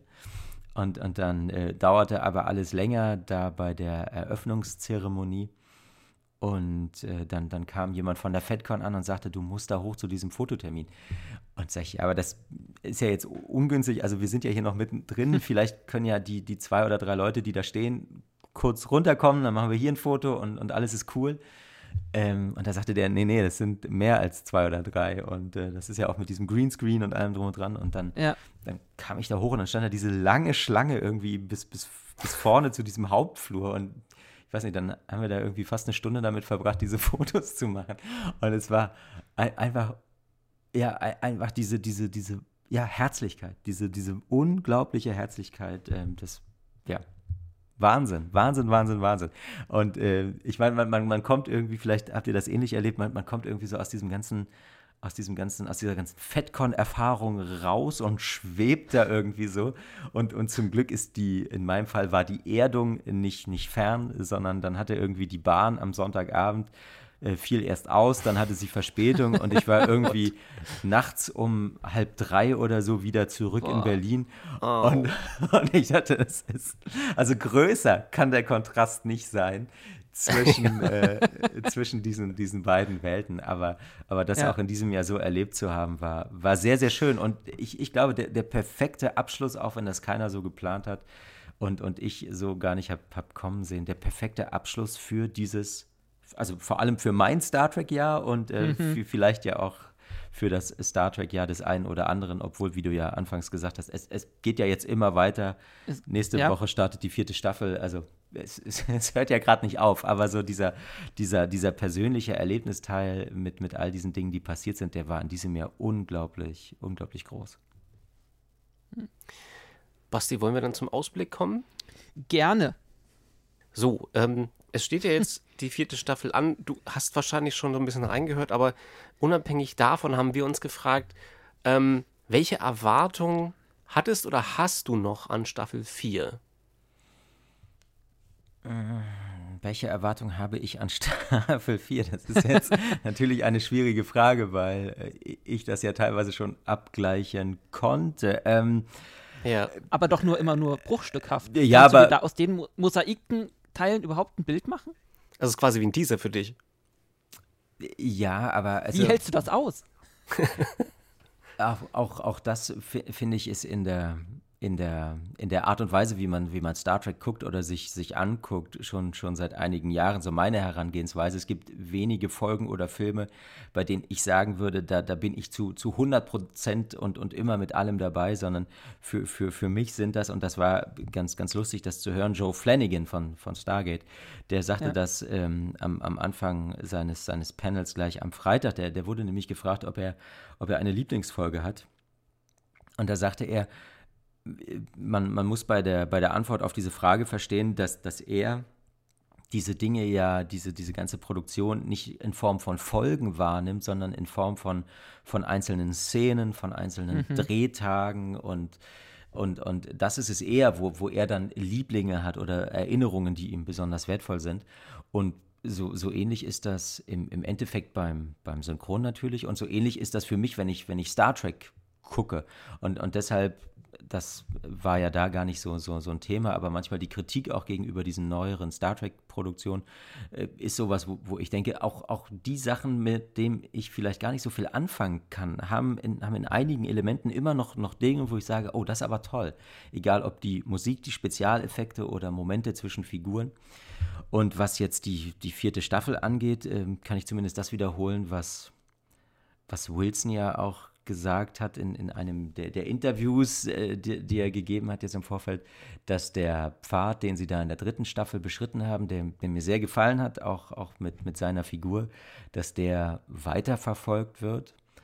Und dass ich, ich finde, dass der in einer Weise weiterverfolgt wird, wo auch wirklich jetzt das Hörbuch, das wir aufgenommen haben, oder der, der Roman vielmehr, dem tatsächlich noch so eine Ebene mehr gibt und, und man davon profitiert, wenn man diese, diese Geschichte kennt, weil es geht im Endeffekt auch immer noch darum, wie ihn eben dieses, dieses Jahr im Myzel-Netzwerk gezeichnet hat und was er daraus mitnimmt und was er daraus eben auch weitergeben kann mhm. an, an die anderen auf der Discovery. Und ansonsten meine Erwartungshaltung an die vierte Staffel, dass sie uns genauso überrascht, wie es die bisherigen Staffeln getan haben. Und dass sie vielleicht im Verlauf dieser Staffel und vor allem jetzt auch mit der ja entschiedenen Frage, wer Captain dieses Schiffes ist, ein, ein bisschen ein bisschen geordneter, ein bisschen konsequenter mhm. ihren, ihren Kurs verfolgen können. Aber ich glaube, da sind sie, sind sie auf einem, auf einem guten Weg. Dann, wir werden es in einigen Tagen, ich weiß gar nicht, wann ich diesen Podcast rausbringe, auf jeden Fall werden wir es äh, erfahren. Ähm, ich hoffe, mir, hoffe ja immer bei Discovery auf äh, ein bisschen weniger, in Anführungsstrichen, Achterbahn und ein bisschen mehr äh, Zeit, um die ganzen coolen ähm, Charakter, Charaktere, die es ja auf diesem Schiff gibt, ähm, noch mehr ja, noch mehr in den Fokus zu rücken und noch mehr, äh, tief, den, noch, noch mehr Tiefe zu geben. Und das wäre, das, das würde ich mir wirklich wünschen. Ja, ähm, Ach Achterbahn ist ja so ein bisschen der Stil von Discovery. ja, das, das trifft es ganz das, gut, Star Trek Rollercoaster. Ähm, genau.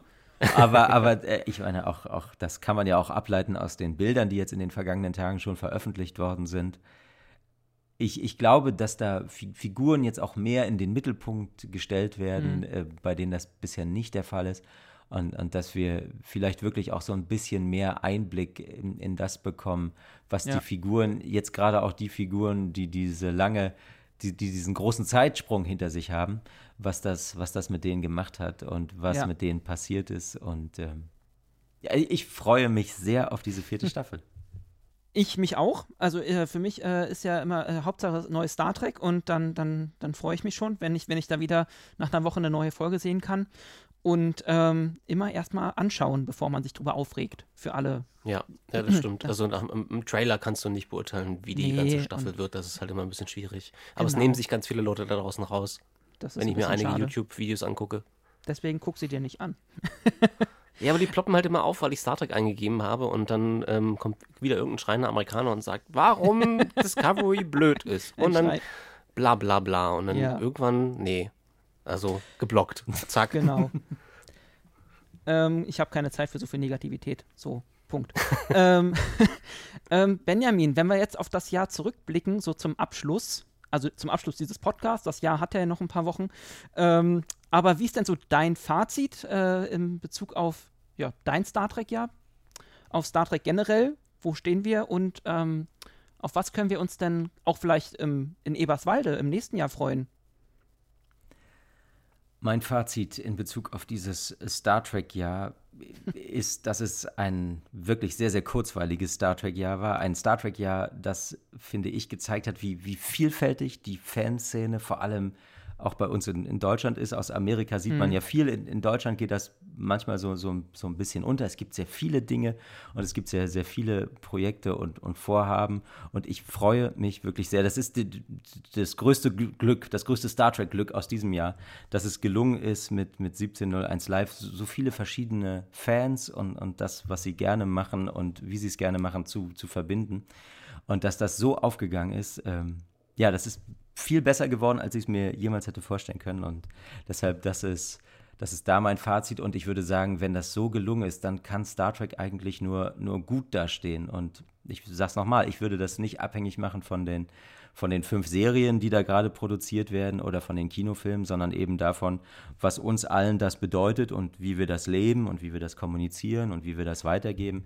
Das ist im Kern das, was Star Trek ausmacht und nicht irgendeine 45 oder 50-minütige mhm. Episode sondern eben das, was es den Menschen am Ende be bedeutet, weil das, was wir uns angucken, ist dann tatsächlich nur die Fernsehserie, aber das, was wir daraus machen, ist, glaube ich, das, das, das Eigentliche, das Wichtige, der Mehrwert und das, was es dann auch von, von anderen Fernsehserien unterscheidet, die man irgendwie wegbinscht und die einem dann auch äh, kurz nach Ende des Abspanns schon wieder egal sind. Das ist halt bei, bei Star Trek nicht so.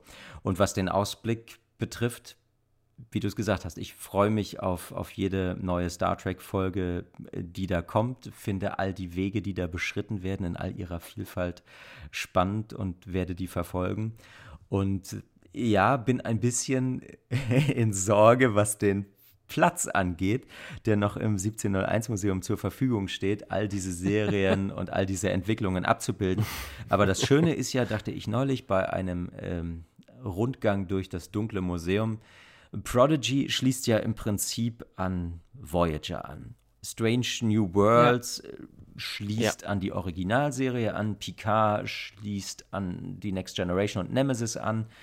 Und ähm, die, die, die einzige wirkliche neue Serie sozusagen, und, und Lower Decks ist, ist natürlich auch im, im Nach-Nemesis-Umfeld, äh, die, die, ja. die einzige wirklich, wirklich neue Serie, die jetzt in meinem Kuratorendenken eine, eine eigene Vitrine bräuchte, äh, die sie ja auch schon hat, ist äh, Discovery. Und äh, von mhm. daher war, war, ich ganz froh und, und finde schon an dieser Konstellation sehr, sehr spannend. Neulich hat das jemand kommentiert auf der Facebook-Seite von Raumschiff Eberswalde. Also wer von uns hätte denn vor, vor 15 Jahren äh, gedacht, dass wir 2021 in, in, in, so einem, in so einem Star Trek-Kontext uns mit diesem Thema beschäftigen mhm. würden, in dem so viele Produktionen laufen und, und das ist alles spannend zu beobachten und aus Kuratorensicht bin ich froh, dass eben so viele Lücken jetzt geschlossen werden, dass man das alles im, in, im Rahmen des 1701 Museums an den Stellen, wo es hingehört, in Anführungsstrichen ergänzen kann, ohne da jetzt einen neuen Keller oder ein neues Haus bauen zu müssen. Das, das ist alles ganz gut.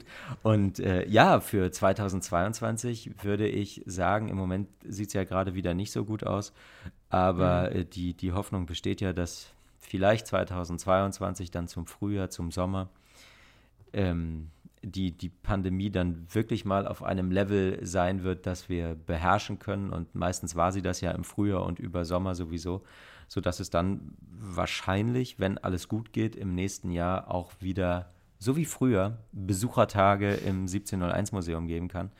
Und ich habe es ja schon erwähnt, im kommenden Jahr feiern wir 50 Jahre Star Trek in Deutschland. Und das ist im Mai. Das wäre ja ein fantastischer Anlass, das 1701 Museum wieder zu öffnen. Und mhm. ich hoffe, dass das, dass das klappt und dass es dann Ende Mai Star Trek-Tage in Eberswalde gibt. Wunderbar, da freuen wir uns drauf. Basti, hast du noch was für den Abschluss? Nur das hoffen wir alle, um mal einen Satz aus einem anderen Franchise, äh, Franchise zu benutzen. Ähm, Benjamin, dir, wie gesagt, vielen, vielen Dank ähm, für deine Zeit und ähm, dass vor allem, dass du uns aus, in, dein, äh, in deine Herbstferien, in deine Hobby-Herbstferien noch reingeschoben hast. Ähm, ja, ich würde sagen, wir äh, beenden dann diesen Podcast an dieser Stelle und äh, wir sehen uns dann einfach irgendwann zum Bier trinken äh, in Eberswalde oder so. Das ist sehr gut. Hast du, hast du eine Ahnung? Äh, weil ich glaube, so, so wahnsinnig lange war das nicht. Ne? Erik sagte damals, es wäre schon gut. Ich meine, jetzt ist das Bier zwei Monate. Steht es jetzt da? Das sollte noch okay sein. Ja? Das sollte okay Wir kommen sein. dann morgen.